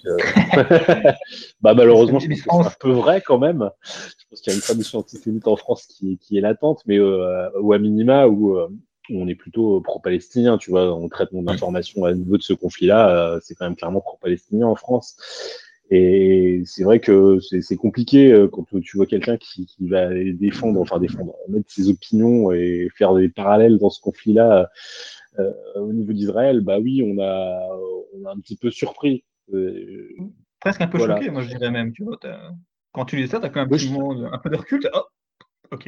Ouais, voilà, bah, ça m'a juste fait ça, je suis. Oh, bon, bon non. Ouais, non, moi, je, je suis pas d'accord. C'est surtout que c'est fait de manière tellement primaire en fait que ça, fonctionne très mal. C'est surtout ça le problème en fait. Tu as l'impression que c'est une, vision qu'a l'auteur que n'a pas le lecteur, et sauf qu'il n'y a quasiment pas de lecteur qui a cette vision-là de l'œuvre, donc c'est assez particulier, je trouve. Ouais, en fait, moi, ce qui s'est passé, je me souviens quand j'ai lu, c'est que c'est exactement ça. Je me suis dit que la métaphore ne fonctionnait pas, et je me suis dit, ben non, mais là, mec, en fait, tu es juste en train de nous parler d'un truc euh, dont tu as envie de parler à tout prix et, qui n'a rien à faire là ça arrive un peu comme un cheveu sur la soupe et ça revient quand même quelques fois. Donc, euh, donc euh, ouais, c'est peut-être pour ça. Je dirais pas que j'ai été choqué, mais oui, je me suis dit, mais, mais c'est nul, ça marche pas son truc. Euh, pourquoi, La case oui. m'interpelle et, et, après, tu n'y penses même plus parce que. Mais je pense que c'est aussi un des défauts. quand Simon, tu dis que Willingham, c'est un bon scénariste, c'est un mauvais narrateur, je pense que ça, ça, participe à ce genre de choses, euh, le fait qu'il ait envie de mettre euh, le conflit israélo-palestinien euh, sur la table, son traitement des femmes, le traitement des gros, tu vois, on sent que c'est des trucs dont il a envie de parler et qui, qui, arrivent comme ça et qui c'est mal fait, c'est ça marche pas quoi. Et au final, on dit juste mais, mais mec, ok boomer quoi, ça, ça, ça va pas. C'est un truc que tu sens, c'est que il a un fil rouge, mais il sait pas toujours où il va quoi. Euh, et, des fois, il prend des, virages qui, qui réussissent à l'œuvre, des fois pas du tout. Et euh, il y a vraiment un côté un peu, un peu bricoche. Ah ouais, je vais parler de ça, comme tu dis, puis je vais parler de ça. On est au bord de la digression, je trouve, par moment. Hein. Son, récit, moi, je le trouve très structuré jusqu'à la fin de l'adversaire, en fait. Jusqu'à la fin de l'adversaire, enfin, je pense qu'il avait clairement une feuille de route très établie à ce moment-là. Il savait où il allait, il savait ce qu'il voulait faire, parce que le développement de l'univers, il est quand même fait de manière très organique, très harmonieuse. Tu vois, les trucs tombent vraiment pas euh, pif paf plouf quoi. C'est vraiment, c'est quand même solide. Mais euh, oui, à un moment donné, clairement, enfin, il est complètement, enfin, enfin, il, navigue clairement à vue à un moment donné. Enfin, t'as l'impression que c'est Toriyama qui est en train d'écrire Dragon Ball quoi. Enfin, je suis désolé, mais le mec, il, est en mode, euh, je sais pas, je vais faire ça, on va bien voir où ça va. Allez, oula, je vais balancer des idées, tout ce qui me vient. Mais après, oui, enfin, la métaphore du conflit israélo-palestinien, palestinien, euh, en fait, enfin, je, suis le premier à te dire que tout est politique et que euh, euh, ça me paraît toujours être important, je sais pas, mais c'est toujours intéressant quand un auteur glisse, quand un scénariste glisse ses, idées politiques sur, dans des récits. Mais il faut que ce soit bien fait, quoi. Là, c'est juste que, c'est fait avec le cul, quoi. Enfin, bah, faut, que tu, fait, faut, que, faut que tu veuilles défendre quelque chose, faut que tu hum. amènes une piste de réflexion, et c'est tout ce que Willingham fait pas là, quoi. J'ai l'impression qu'il balance ça euh, d'un coup d'un seul et que bah, démerdez-vous avec ça. Moi, j'ai parlé de ce que je voulais, euh, vous en faites ce que vous en voulez. Ah non, mec, on n'en fait rien parce que ça veut rien dire ce que tu fais là. Donc, euh... donc non, c'est complètement raté, c'est juste mal fait. Et, et, puis le, le fait que après, dans les interviews, justement, ils se disent très pro-israéliens, euh, qui, qui s'en défendent, tu vois, tu te dis bon, ça, ça aggrave un peu la chose, quoi, parce que tu te dis il n'y a, a, pas de fond derrière. T'as l'impression même qu'il a limite voulu faire un peu de prosélytisme euh, de manière totalement gratuite et pas travailler. Ouais, mais je pense que c'est le cas. Hein. Ouais, probablement. De toute façon, j'ai ah. de, pas beaucoup d'estime pour, euh, pour, pour l'auteur euh, en tant que personne, du peu que je lis. Ça sent pas du tout. Oh non, ouais. non, non, mais je te dis, j'ai vraiment des problèmes avec son traitement de la femme et ce, ce, traitement politique là, qui sort de nulle part je, non, non, je, je, me dis, bon, t'as as écrit un truc qui est quand même pas trop mal, c'est plutôt bien, Fab, on va quand même être honnête, je sais pas si ce sera, ce sera un indispensable, on en reparlera à la fin. Mais, euh, mais là, tu vois, je fais la distinction entre l'auteur et la personne, et la personne, elle m'intéresse vraiment pas du tout, quoi. De ce qui transparaît de ce qu'elle écrit, euh, pas beaucoup d'estime de ma part. Ah, il aurait pu manquer qu'il y ait un personnage homosexuel dans la série, et là, je pense qu'on atteignait le fond. Eh ben, parlons-en, il n'y en a pas, justement, et ça, tu vois, c'est bien un signe de sa part. C'est vrai. Oui, c'est vrai. Bah ouais, il y en a pas, mais en même temps, je me dis si on avait eu un, alors, vu comment il écrit euh, l'infirmière, hein, je, préfère qu'il s'abstienne, tu vois. Ça aurait été un peu dramatique. Oh, bah, on aurait probablement eu un mec qui mettait des robes euh, ou une nana euh, avec des gros biceps et les cheveux courts. Hein. Ça, c'était qui conduisait un camion.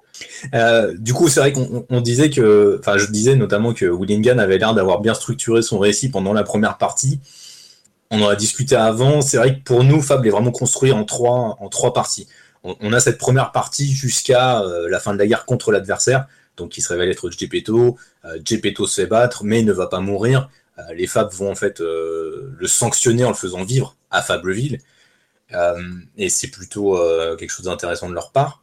Et ensuite, on a à la fin, enfin, Gepetto, quand il perd, il fait une grande menace, comme tous les grands méchants le font, à base de vous, avez, vous allez déclencher l'apocalypse, vous ne savez pas ce que vous avez fait, euh, euh, j'ai protégé euh, les royaumes des fables de menaces dont vous n'avez même pas idée.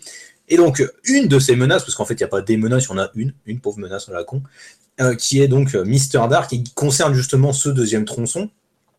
donc voilà, Mister Dark est une force, bah, comme son nom l'indique, c'est la force négative. Croque-mitaine, c'est ça qu'il dit. Ouais, c'est ça. C'est l'ombre sous le lit, ce qu'il incarne. Ouais, c'est ça. Le mal incarné, quoi. C'est le mal incarné, quoi. Enfin, voilà, on va pas tergiverser, c'est le mal incarné. Tout meurt quand on s'approche de lui, enfin, sauf les femmes évidemment, parce que sinon ça serait pas drôle. Donc ça, c'est vraiment le deuxième morceau euh, de la série qui dure quand même pendant un, pendant ça dure 5-6 euh, tomes, je crois. c'est quand même assez long. C'est pas si long. Hein. Bah si là, parce qu'en les relisant, je m'en suis bien rendu compte. Hein. T'inquiète pas. En fait, il y a un truc bizarre avec euh, l'arc de Mister Dark, c'est qu'on croit que Mister Dark est vaincu, mais en fait, il n'est pas vaincu. Et donc, en fait, on a un tome de pause et Enfin, en fait, on a deux tomes de pause, puisqu'on a ce crossover fabuleux avec euh, Jack of Fables et euh, ah, The Little Rose. Je dire ça, mais pourquoi ils l'ont mis Urban? Ça, c'est un truc, il fallait le virer, parce que c'est mauvais, c'est nul. Il n'y a rien à sauver là-dedans. Ah, ah, mais non non, mais c'est ça. L'histoire est nulle, les personnages sont nuls, les dialogues sont nuls, l'intrigue est nulle, il n'y a rien. Tu peux sauter les pages si, si vous ne l'avez pas lu et que vous êtes quand même euh, dans la partie spoil. Hein. Quand vous voyez The Literals, là, vous, vous sautez, vous zappez, c'est rien, c'est mauvais. D'ailleurs, par curiosité, j'avais voulu lire un peu Jack of Fables, et en fait, c'est ça sur euh, 60 issues. C'est ça tout le temps. C'est horrible. J'étais là, mais non, qu'est-ce que c'est que ça? J'ai lu 4 numéros et j'ai abandonné là. Mais je crois que dans sa review, euh, Captain Talbot, qui a donc a, chroniqué les intégrales de Fable, justement, quand il est arrivé à ce crossover, était dans sa review. Bon, Captain Talbot est toujours très, euh, très gentil, très mesuré quand il s'agit de Fable. Et euh, du coup, dans sa, dans sa chronique, il disait quand même un peu entre, en filigrane que c'était quand même un peu de la merde ce crossover. Et ouais, c'est. Ouais, non, faut le reconnaître. Quoi. C'est Fable, c'est ça dans mon cœur, mais là, il faut. Non, mais ce crossover-là, c'est pas possible. Surtout que le moment où ça intervient, c'est justement au début de la bataille contre Mister Dark. Il y a Mister Dark qui est en train de prendre son pouvoir. Les Fab commencent à enquêter sur lui. Et t'as l'autre gros con de Jack qui se ramène et qui fait Hé, coucou, on va faire un crossover, les gars. Enfin, dégage. alors, en plus, en plus, justement, je pense que ça tombe très très mal dans, dans le déroulé narratif parce que on est déjà dans un moment où euh, on vient de finir l'arc avec l'adversaire qui était exceptionnel. Il y a un creux et là il te balance ça. C'est vraiment le pire moment parce que ça te fait tomber le bouquin des mains. Et derrière, pour attaquer, tu t'en as un peu et tu dis, mais en fait, je m'en fous des histoires avec Mister Dark. Euh, maintenant, ça m'intéresse plus, Fable. Ça achève, le, achève la baisse de niveau. Ah bah c'est ça, ça met un coup de hache euh, sur, le, sur, le, sur le truc. Quoi. C'est, ouais, non, vraiment, c'est, vraiment pas intéressant. Donc il y, a cette première pause-là qui intervient, il y a un deuxième moment de pause, donc on croit que Mister Dark est affaibli, euh, les Fabs sont un peu contentes, ça va durer un demi-tome, je crois, et il va revenir en force pour les rattaquer, leur en mettre plein la tête. Donc euh, voilà, c'est mais ça dure ouais 4-5 tomes je crois euh, dans les faits euh, Mister Dark. Donc c'est pas si long que ça, mais ça paraît quand même long parce que c'est assez mal géré je trouve. On va revenir dessus juste après. Et donc le la troisième partie, elle a pas vraiment de fil rouge en fait. C'est après Mister Dark et en fait c'est là où c'est le moment où Willingham balance plein de pistes dans tous les sens. Euh, on l'a dit avec les louveteaux, euh, il y a une prophétie qui se déclenche sur les louveteaux, on s'attend à un truc, mais de ouf quoi. Enfin, j'avais l'impression d'être revenu à Lost, tu vois, où les mecs ils te balançaient des mystères et, en fait ils en font rien, ces connards. Et voilà, il y a plein de pistes, il y a les louveteaux, mais il y a pas mal d'autres trucs aussi avec la Belle et la Bête, euh, leur gamine qui est en fait un monstre, comme, qui a les pouvoirs de son père. Donc on se dit ah bah ils vont en faire quelque chose, non. les louveteaux ils vont en faire quelque chose, presque non. Euh, il y a plein de trucs comme ça en fait qui sont. Il n'y a pas vraiment de fil rouge et en fait le seul fil rouge qui va revenir, bah, c'est re la lutte entre Rose Rouge et Blanche Neige dont on parlait juste avant, euh, avec euh, la résurrection de Camelot, enfin des trucs qui sortent. Enfin, dont, dont c'est trop où, c'est pas très très intéressant. Bref. La troisième partie, c'est même deux parties en vrai. Hein. Tu as vraiment la partie, comme tu dis, où il lance des pistes, et après, mm. tu as la partie qui dit Ah, mais vas-y, on fait que ça pendant trois tomes, et c'était la mauvaise décision. Quoi. Et c'est la fin. Euh, donc on va revenir sur chacun de ces tronçons. Euh, bon, on est déjà revenu quand même en long, en large et en travers déjà dessus euh, sur beaucoup de morceaux. C'est vrai que le premier tronçon, on l'a déjà dit, c'est le moment le plus intéressant.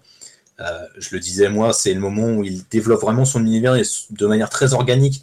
Il fait intervenir Simba, il fait intervenir des personnages vraiment de différents contes et de différents univers et c'est hyper intéressant. On a toute cette enquête qui est menée sur bah, savoir qui est l'adversaire, on va avoir ces moments de guérilla qui sont lancés. Enfin, on a plein de trucs vraiment euh, très intéressants. Euh, on a un chapitre avec euh, où on découvre le personnage de Cendrillon qui est juste mais badass de ouf. Elle est trop bien. Ah aussi l'arc avec Mowgli qui, est dédié à lui, la partie avec, avec les contes d'Orient où tu as une partie un peu diplomatique.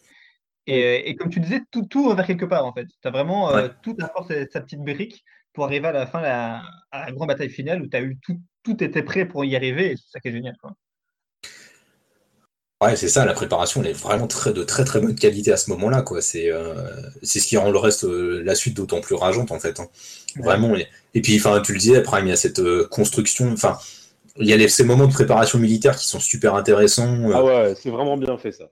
C'est ouais, enfin toi qui, qui joues à des jeux de plateau, je pense que ça a dû te faire, ça a dû bien te faire ah kiffer, ça a dû te faire penser à des ouais, Ça m'a vraiment bien fait kiffer. Ouais. Bon, ça c'est vraiment très très réussi de base, je trouve que la série s'en sort très bien pour mélanger le côté très, euh, très, très moderne, très contemporain avec le côté plus magique. Et en mm. effet, je trouve que ça s'incarne particulièrement dans les parties un peu de guerre. Et ils s'entraînent aux, armes à feu. Souvent, dans les, dans les films, ils disent Ah, la magie, c'est plus fort que tout. Alors que là, non, ils ont comme des flingues, ils ont des bombes. Il y a comme des trucs à côté. Ils s'arrangent avec les, tapis volants pour euh, balancer des bombes. Enfin, mm. C'est vraiment réfléchi. L'univers est vraiment mis, euh, mis, mis en action pour, tout mélanger. Et, et, ça fonctionne mais incroyablement bien. quoi. Ouais, c'est des moments qui fonctionnent vraiment bien. Enfin, tout le moment de la guerre, c'est vraiment un moment que je trouve vraiment de très bonne qualité.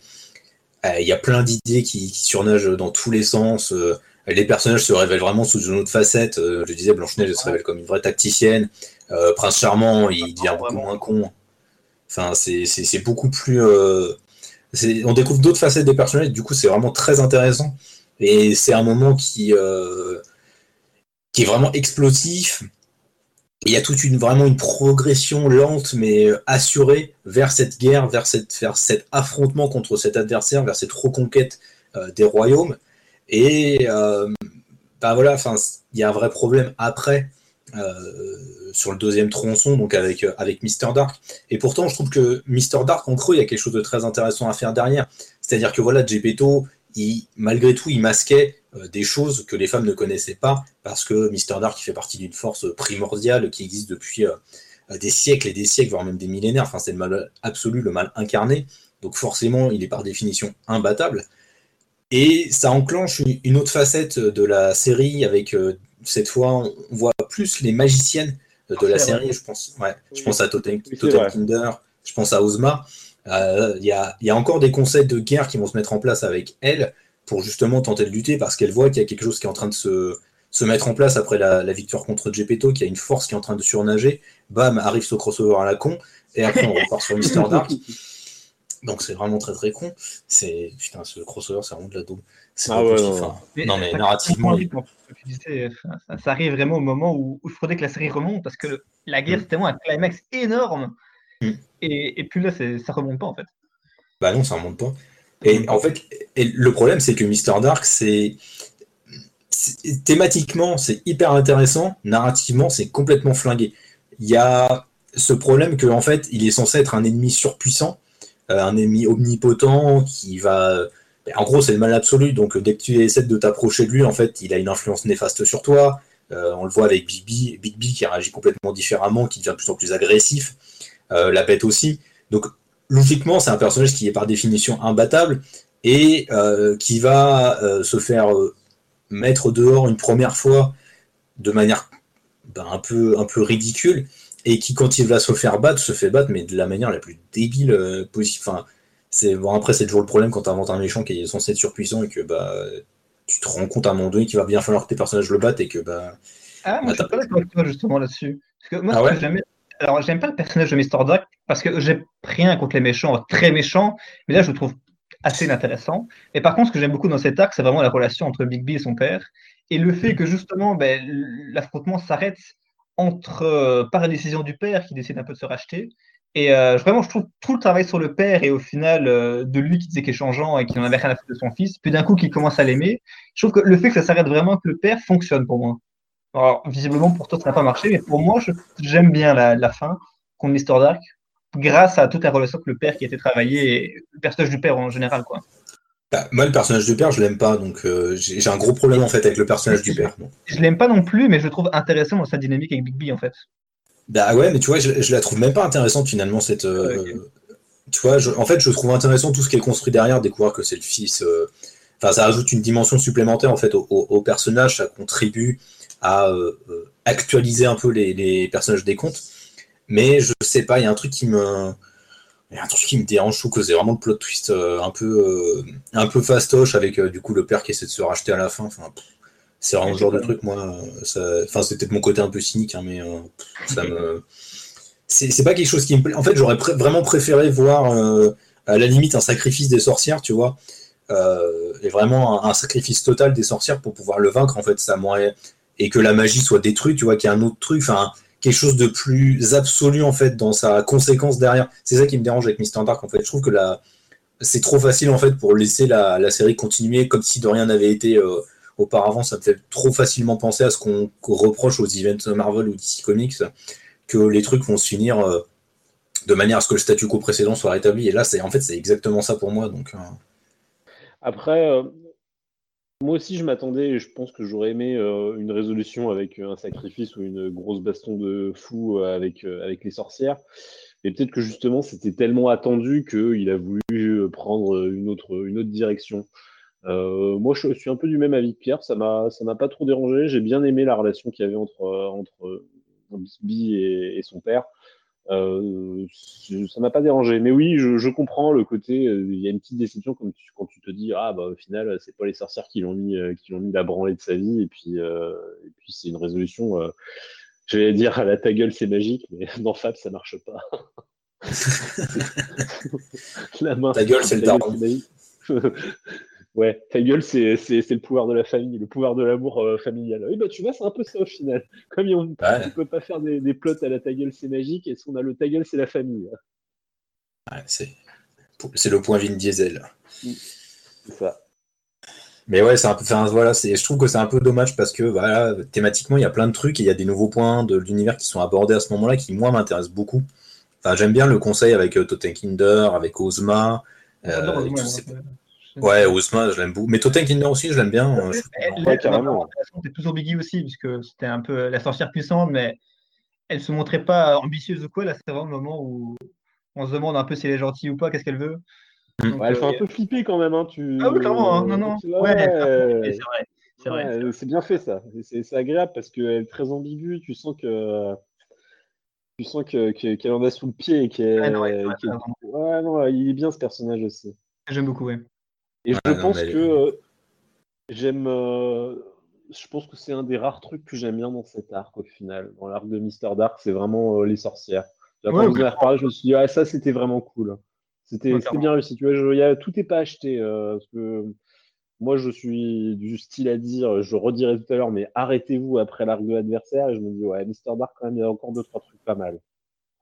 Ouais, il y avait deux, trois trucs à sauver dedans, je trouve quand même. Il y a, deux, il y a des trucs intéressants, puis il y a, il y a quand même le début du développement de, euh, de Haven par Gobmouche, et ça, c'est quand même un truc, euh, un truc super cool euh, dans l'univers. Enfin, Gobmouche, c'est un personnage vraiment très secondaire dans Fable, mais qui à ce moment-là se révèle vraiment. Euh, il, fait un peu comme Boy Blue avant, il apparaît de manière sporadique, mais il est toujours très important au moment où il intervient, je trouve. Mon préféré, donc je ne vais pas m'opposer à ça parce que je l'aime d'amour. Oui. Non, mais, en même temps, je comprends. Enfin, déjà, moi, son look, il me fait mourir de rire. Enfin, je trouve qu'il a tellement été bien croqué. Il est ultra puissant, il est comme avec sa petite salopette, il se balade. Il est sublime, il est magnifique. Ah, mais il est magnifique. Et puis son histoire d'amour, elle est, elle est très très bonne aussi. C'est vrai, c'est vrai il, est vraiment, il est vraiment très cool. Donc ça, c'est vrai que c'est une partie que j'aime bien dans cet arc aussi, euh, ce développement-là. Mais c'est vrai que oui, il y a des trucs au milieu. Enfin, c'est. En fait, comme on disait, c'est vraiment la partie de Mister Dark, on en a rien à foutre. Quoi.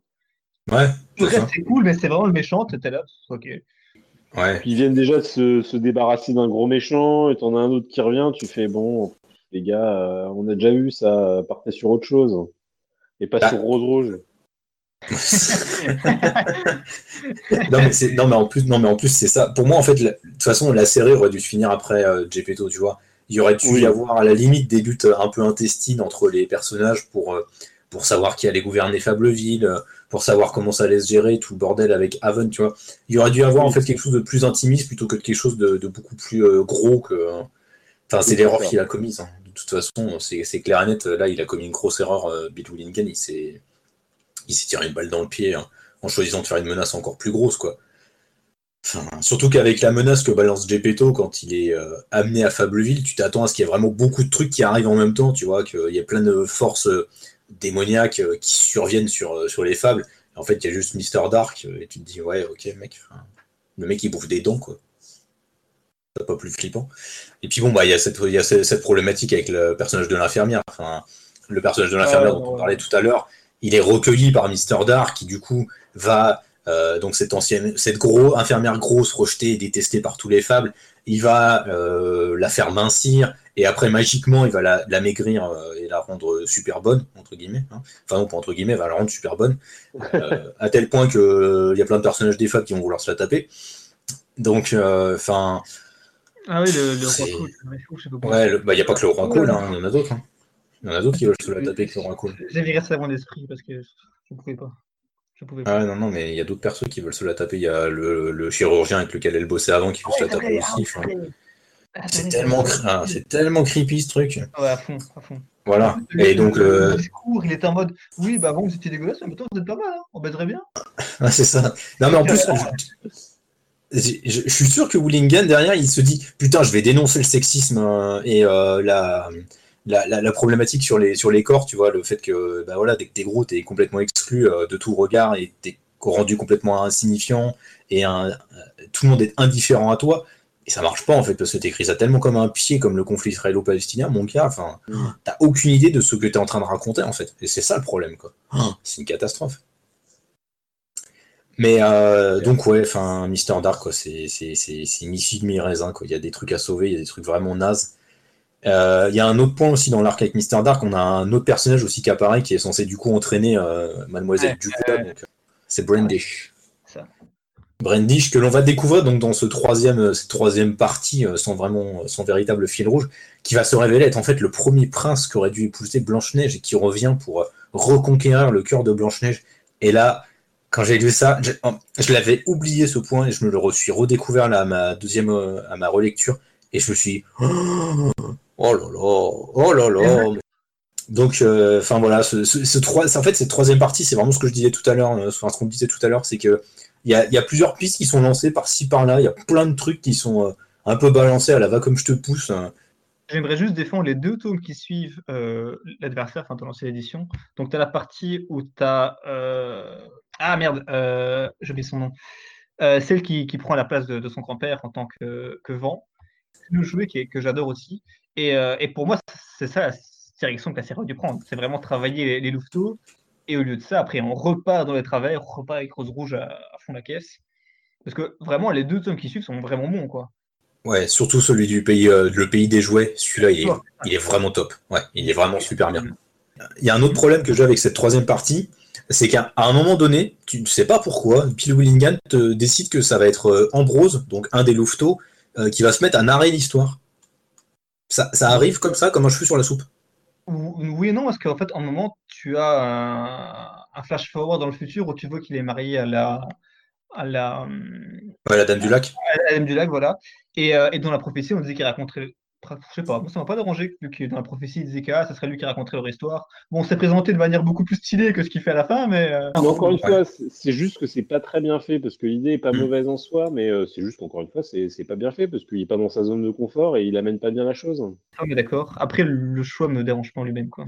Mais non, c'est pas le choix qui me dérange. Non, c'est pas, le choix, c'est pas le choix, c'est la mise en œuvre. Ah oui, ça, est d'accord. Euh, ça aurait pu être mieux. Surtout que ça n'apporte rien au final, quoi. Ah mais la fin. Hein.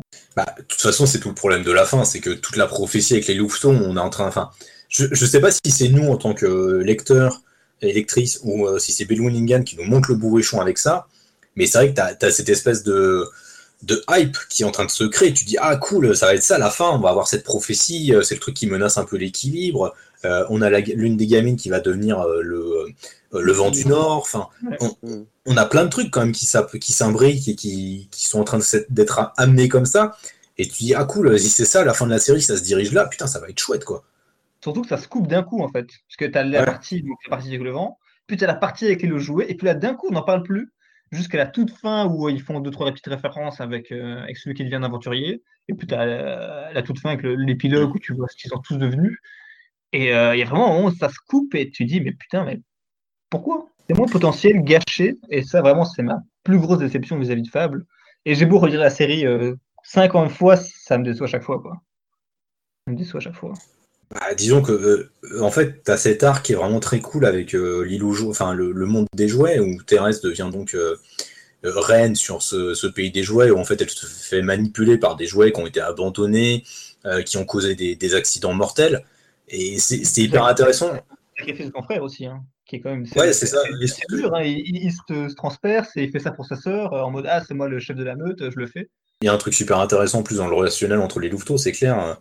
Il, est vraiment intéressant cet arc et je trouve qu'on je, retrouve dedans les qualités que j'avais dans, le, dans la première partie, c'est-à-dire qu'il y a vraiment le relationnel est bon, euh, le traitement des personnages est, cool, euh, il y a vraiment des nuances qui sont faites à chaque fois et et ça part sur, euh, sur complètement autre chose, quoi. Ça part sur, cette, euh, sur ce délire à, à base de Camelot où euh, Rose Rouge se prend pour du coup le roi Arthur va se créer à sa propre table ronde pour redonner en fait la gloire passée à Fableville et au monde des fables. Et enfin putain, ça tombe complètement à l'eau quoi.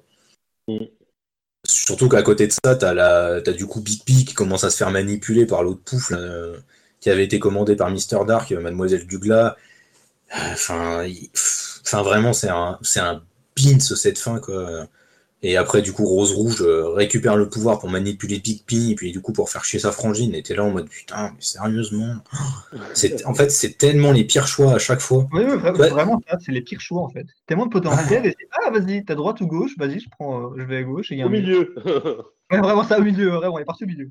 Et c'est ça en fait qui est vraiment qui pour moi est super décevant et tu vois enfin à la fin typiquement où où t'as Rose qui a l'impression oh tiens j'étais une grosse conne euh, euh, si on arrêtait la guerre en fait on n'a pas besoin de se foutre sur la gueule euh, je me suis monté le bourrichon toute seule comme une couillonne En fait, t'as juste l'impression que c'est Billy Willingham qui s'est monté le bourrichon tout seul comme un crétin et qui savait pas comment régler son histoire. Et enfin, à la fin, c'est juste.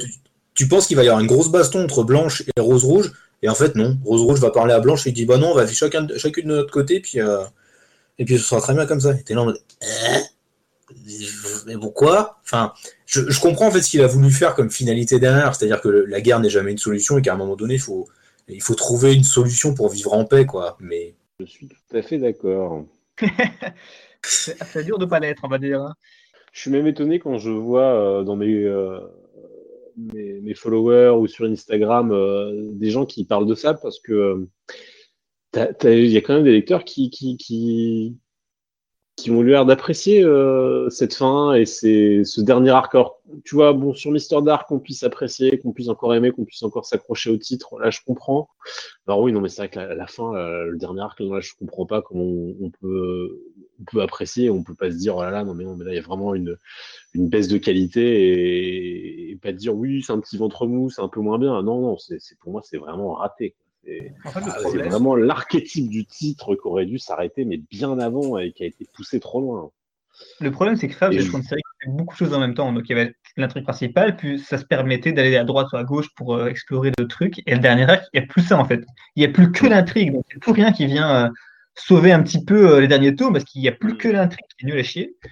Et, puis, tu as la, fin qui, comme tu dis, y a, on, comprend ce qu'il veut faire. Voilà, la guerre, on ne sert à rien, ni rien. Sauf que c'est c'est mal fait, tu crois pas, quoi. Mais déjà, à cause du personnage de Rose Rouge, où tu n'y crois jamais, quoi. Vu que tu t'apprends, tu l'apprécies jamais, tu comprends jamais ce qu'elle veut foutre, euh, tu sais qu'elle est perdue, mais ça marche pas quand même. Et euh, j'aime bien les épisodes qui suivent, mais la fin de l'arc est, est niquée, quoi. c'est ça, je crois que tu as parfaitement résumé euh, ce c'est niqué. Fable, c'est niqué. Voilà en fait, le problème, c'est ce qu'on dit depuis le début. Hein. La série est pas mauvaise, c'est juste décevant, quoi. Parce que Mister Dark, c'est pas, c'est un, c'est pas mauvais non plus, mais c'est juste décevant. Ça pourrait être mieux. Il y a tellement de trucs que tu dis ah ben ça aurait pu être mieux. Et euh, c'est vraiment l'impression qui en sort parce que même dans le dernier arc, moi j'aime bien euh, le flashback. Alors j'aime pas toute la partie avec Cavendish, Cavendish bref, avec le, le, premier prince. Mais j'aime bien les flashbacks où tu les vois gamines avec leur mère. Ça j'aime bien cette partie-là, quoi. Et euh, et il y a toujours vraiment des, petites parties comme ça dans qui me plaisent, mais malheureusement, il y a le gros déçoit, quoi. Ouais, c'est ça le gros problème en fait. Moi, ce qui me plaît plus à la fin, c'est l'histoire avec, euh, du coup, j'ai oublié son nom, mais euh, le singe volant. Euh, je sais pas si vous l'avez son nom. Ah, mais oui, je me rappelle plus de son nom. J'y pense depuis tout à l'heure. Euh... Bib, je sais plus. Ah, ah, attends, oui, oui, tu t'approches du truc. Merde. Ah, je sais plus son nom. Mais enfin, c'est son histoire, elle est super cool. Enfin, c'est du coup, il est, il va dans le monde de Dose parce qu'il grimpe aux, branches de l'arbre qui était à l'intérieur du bâtiment principal de Fableville et du coup il tombe dans un nouveau monde et en fait, euh, en fait on a toute l'histoire de sa vie et puis de la Lilliputienne euh, qui le suit, qui est amoureuse de lui et c'est enfin et c'est génial quoi. En fait, ça aurait dû être ça euh, en fait la fin de ta série Bill Willingham ça aurait dû être ça. Buffkin. Buffkin. Merci. Buffkin avec, cette partie avec le singe, c'est que ben, on y va à fond quoi.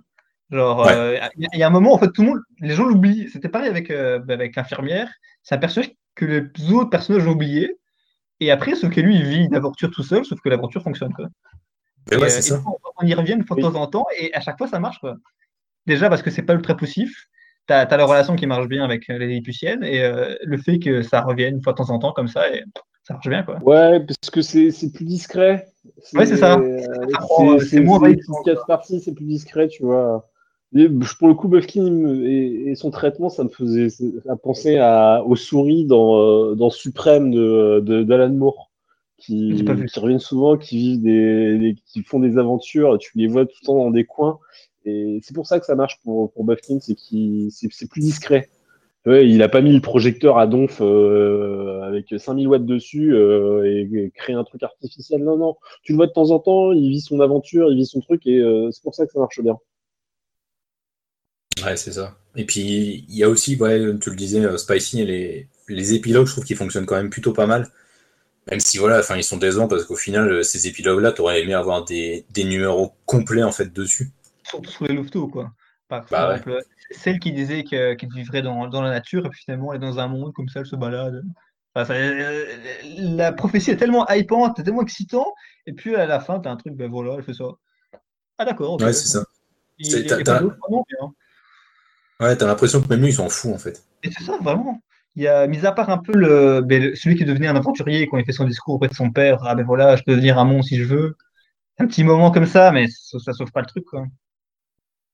On n'a pas parlé, par contre, c'est vrai qu'on on a, on a été à fond sur Bill Willingham euh, à, à- à mettre en avant les forces et les faiblesses qu'on trouvait donc euh, au scénario qu'il a construit. On n'a pas trop parlé de, de Mark Buckingham, qui est quand même la deuxième pièce maîtresse de Fable, la deuxième pièce majeure plutôt de Fable. Je trouve qu'il a donné une identité graphique quand même au, récit, à la fois par son trait qui est très simple, mais pas simpliste. Il y a beaucoup de détails, c'est très riche. euh, Il met bien en avant les personnages, il les met bien en valeur, je trouve. Et puis surtout, il a ce, truc sur les côtés des pages de faire des espèces d'enluminures. Euh, je trouve que c'est un, c'est une idée qui est toute bête, mais qui fonctionne à fond et qui sert vachement bien le, récit. C'est quoi votre avis vous, sur, euh, sur Mark Buckingham? Ah, pour moi, c'est un génie. hein. Moi, je suis euh, ultra fan de son trait, notamment euh, sa capacité à faire des expressions, à faire, euh, comme tu dis, les, les petites à droite à gauche, sa, mise en scène, les couleurs qu'on rajoute après sont magnifiques. Et euh, pour moi, je trouve vraiment que d'un point de vue mise en scène, c'est fou, quoi. C'est ultra dynamique.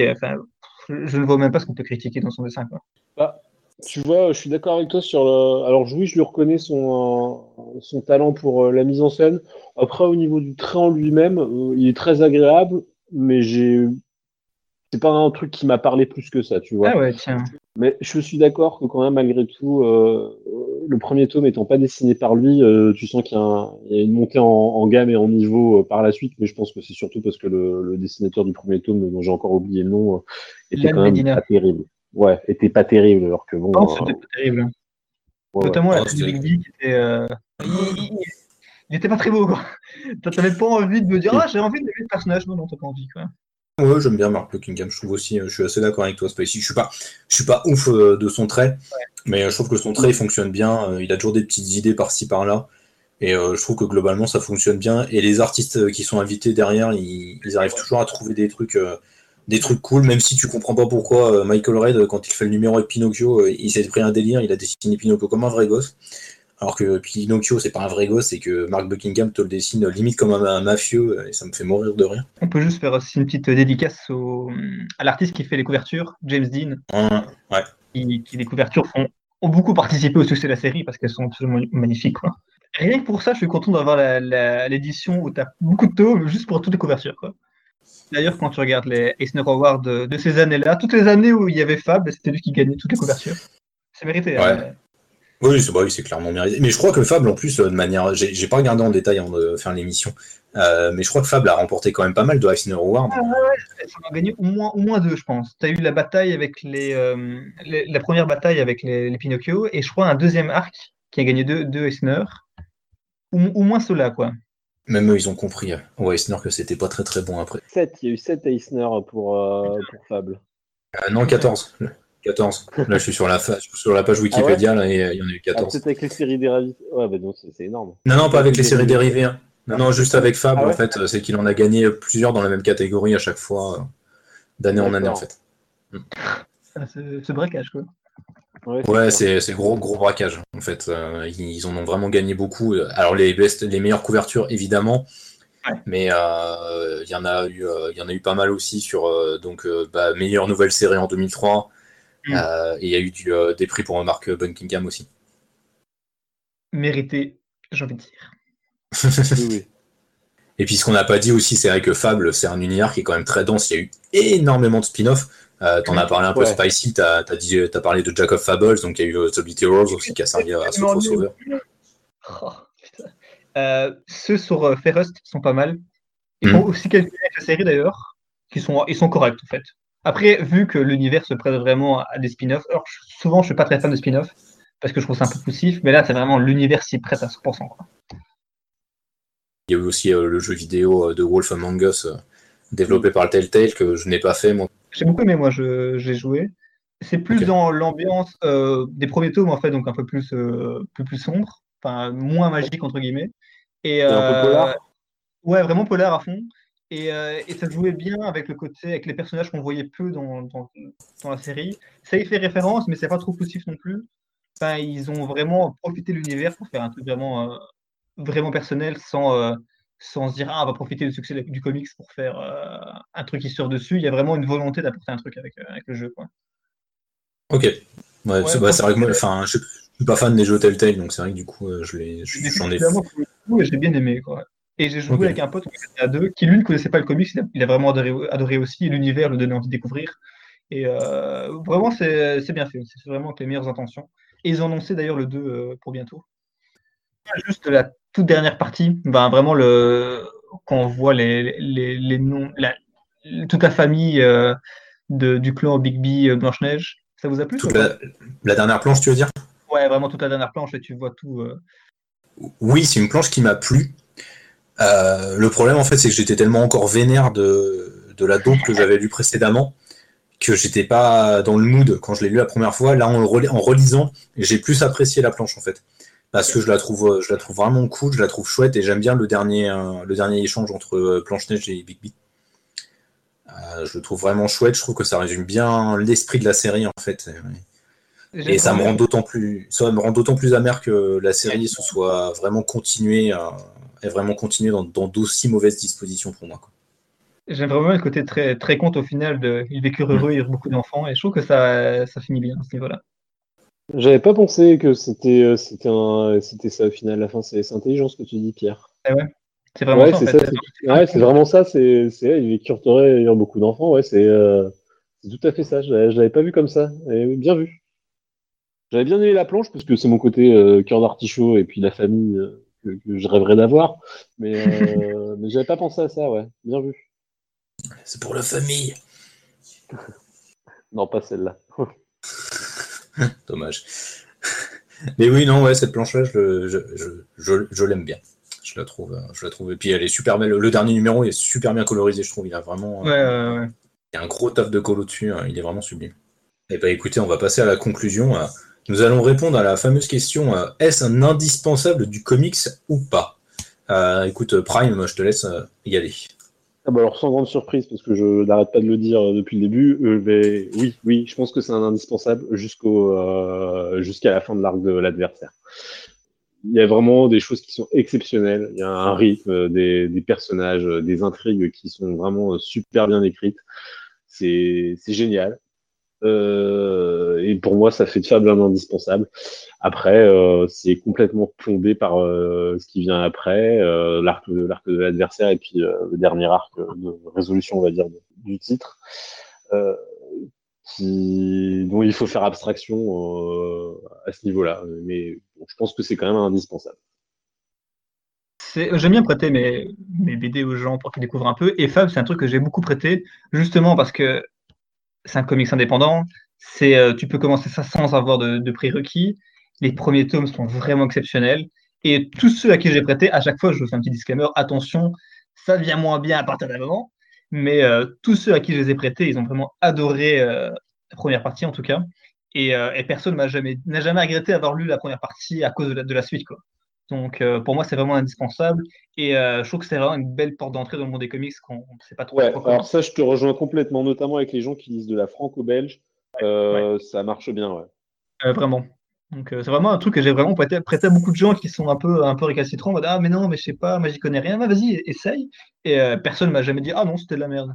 Donc tout le monde a vraiment aimé. Et, et voilà, pour moi, c'est vraiment un, un grand coup de cœur. Et malgré ses défauts, je l'aime beaucoup. Voilà, voilà.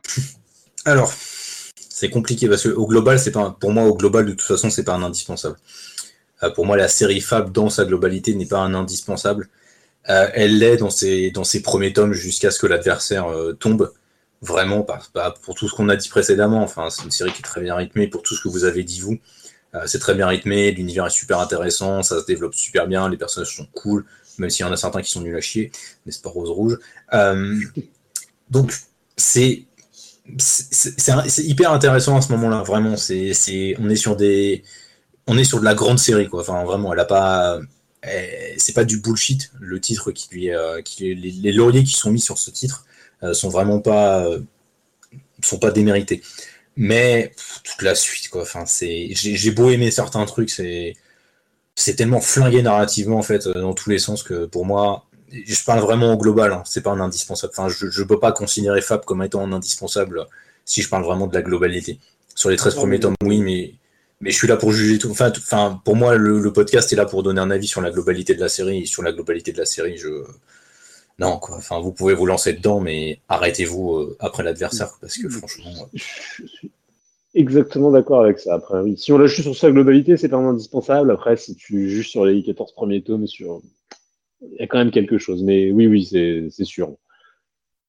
C'est sûr. Hein. Si, vous voulez vous lancer, franchement, arrêtez-vous arrêtez-vous après l'arrivée de l'adversaire. Le reste, ça sert à rien. Bah, surtout si vous êtes fan de contes, quoi. Enfin, c'est vraiment et si vous aimez des personnages qui ont quand même euh, des relations, enfin, où c'est proche du, soap opéra, mais vraiment dans le sens noble du terme.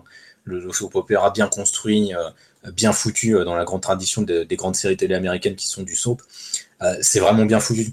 Les relations sont intéressantes entre les personnages et puis l'univers n'arrête pas de s'étoffer au fur et à mesure et c'est toujours captivant et toujours intéressant. Mais après l'adversaire, lâchez l'affaire, quoi. Achetez-vous les cinq premières intégrales et Enfin, même si vous n'avez pas de fin, euh, la fin que vous aurez sera toujours mieux que la vraie fin, parce que euh, la vraie fin, c'est. Écrivez-la vous-même. Non, mais au pire, non, mais au pire, ce que vous faites, vous prenez les dernières, deux dernières pages de l'intégrale numéro 10, vous les arrachez, vous les mettez dans l'intégrale numéro 5, ce sera très bien. En plus, vous n'aurez rien loupé, franchement, quoi. Vraiment, quoi. Et si, à la limite, il faut prendre l'arc euh, au pays des jouets, quoi, mais. Voilà, ça fait beaucoup de trucs arrachés au final, là, quand même. Ouais, c'est ça, ça. Surtout qu'aujourd'hui. Aujourd'hui, je crois que tu peux même pas les trouver. Enfin, tu peux plus les trouver en individuel, donc c'est carrément là, c'est mission impossible. Quoi. Je crois que au pays des jouets, tu le trouves encore parce que moi, je m'étais lancé dans une quête. C'est euh, le tome 20, c'est Blanche Neige qui est, qui est introuvable. Ouais. Ah oui, bah oui, c'est. Il fait partie de ceux que j'ai en, souple justement de l'ancienne édition. Mm. Oh, quelle horreur oh, C'est terrifiant. On en a, on en a deux des comme ça. Oh là là, quelle horreur, mon dieu. Ah bah, merci Excalibur Comics. Euh, qui avait tout gardé. les numéros sont petits, donc euh, on peut pas spécialement euh, faire gaffe. Des petits numéros, donc ça passe, entre guillemets. Donc voilà, euh, c'était le numéro de indispensable consacré à Fable. je pense qu'on a vraiment débroussaillé en long, en en travers. On a quand même été salé au global sur le titre, même, si, même si à la fin on dit ouais, non, mais les, 13 premiers tomes c'est bien. Mais on a quand même été. On n'a pas assez dit que c'était bien au tout début, dans la partie de Spawn. On, était salé au début, euh, parce qu'au final, ce qui ressort de Fab, c'est comme de la déception. Ah ouais. Il aurait fallu le dire un peu plus au début, c'est quand même bien. ne fouillez pas tout de suite. Mais euh, oh non, on a quand même dit qu'il y avait des passages qui étaient très bien avec Ouais, mais bon, on, était on aurait peut-être un peu plus sympa au début quand même. Mais bon. Oh, c'est pas grave. Les gens nous connaissent, ils savent qu'on est comme ça. Ils savent qu'on est des gros casse-couilles, hein. surtout Prime. C'est vrai. J'allais dire surtout toi, moi, c'est marrant, tiens. c'est dingue. C'est le chef, il faut pas le dire. C'est ça, je, suis, le chef, tais-toi. non, mais oui, je suis. Je devrais m'appeler Comics Casse-Couille et pas Comics Grincheux. Ça collerait plus hein, à ma personnalité. Bref, eh ben, écoutez, messieurs, euh, merci d'avoir été présents pour, euh, pour cet épisode. Ça a été un vrai plaisir d'échanger avec vous sur Fable.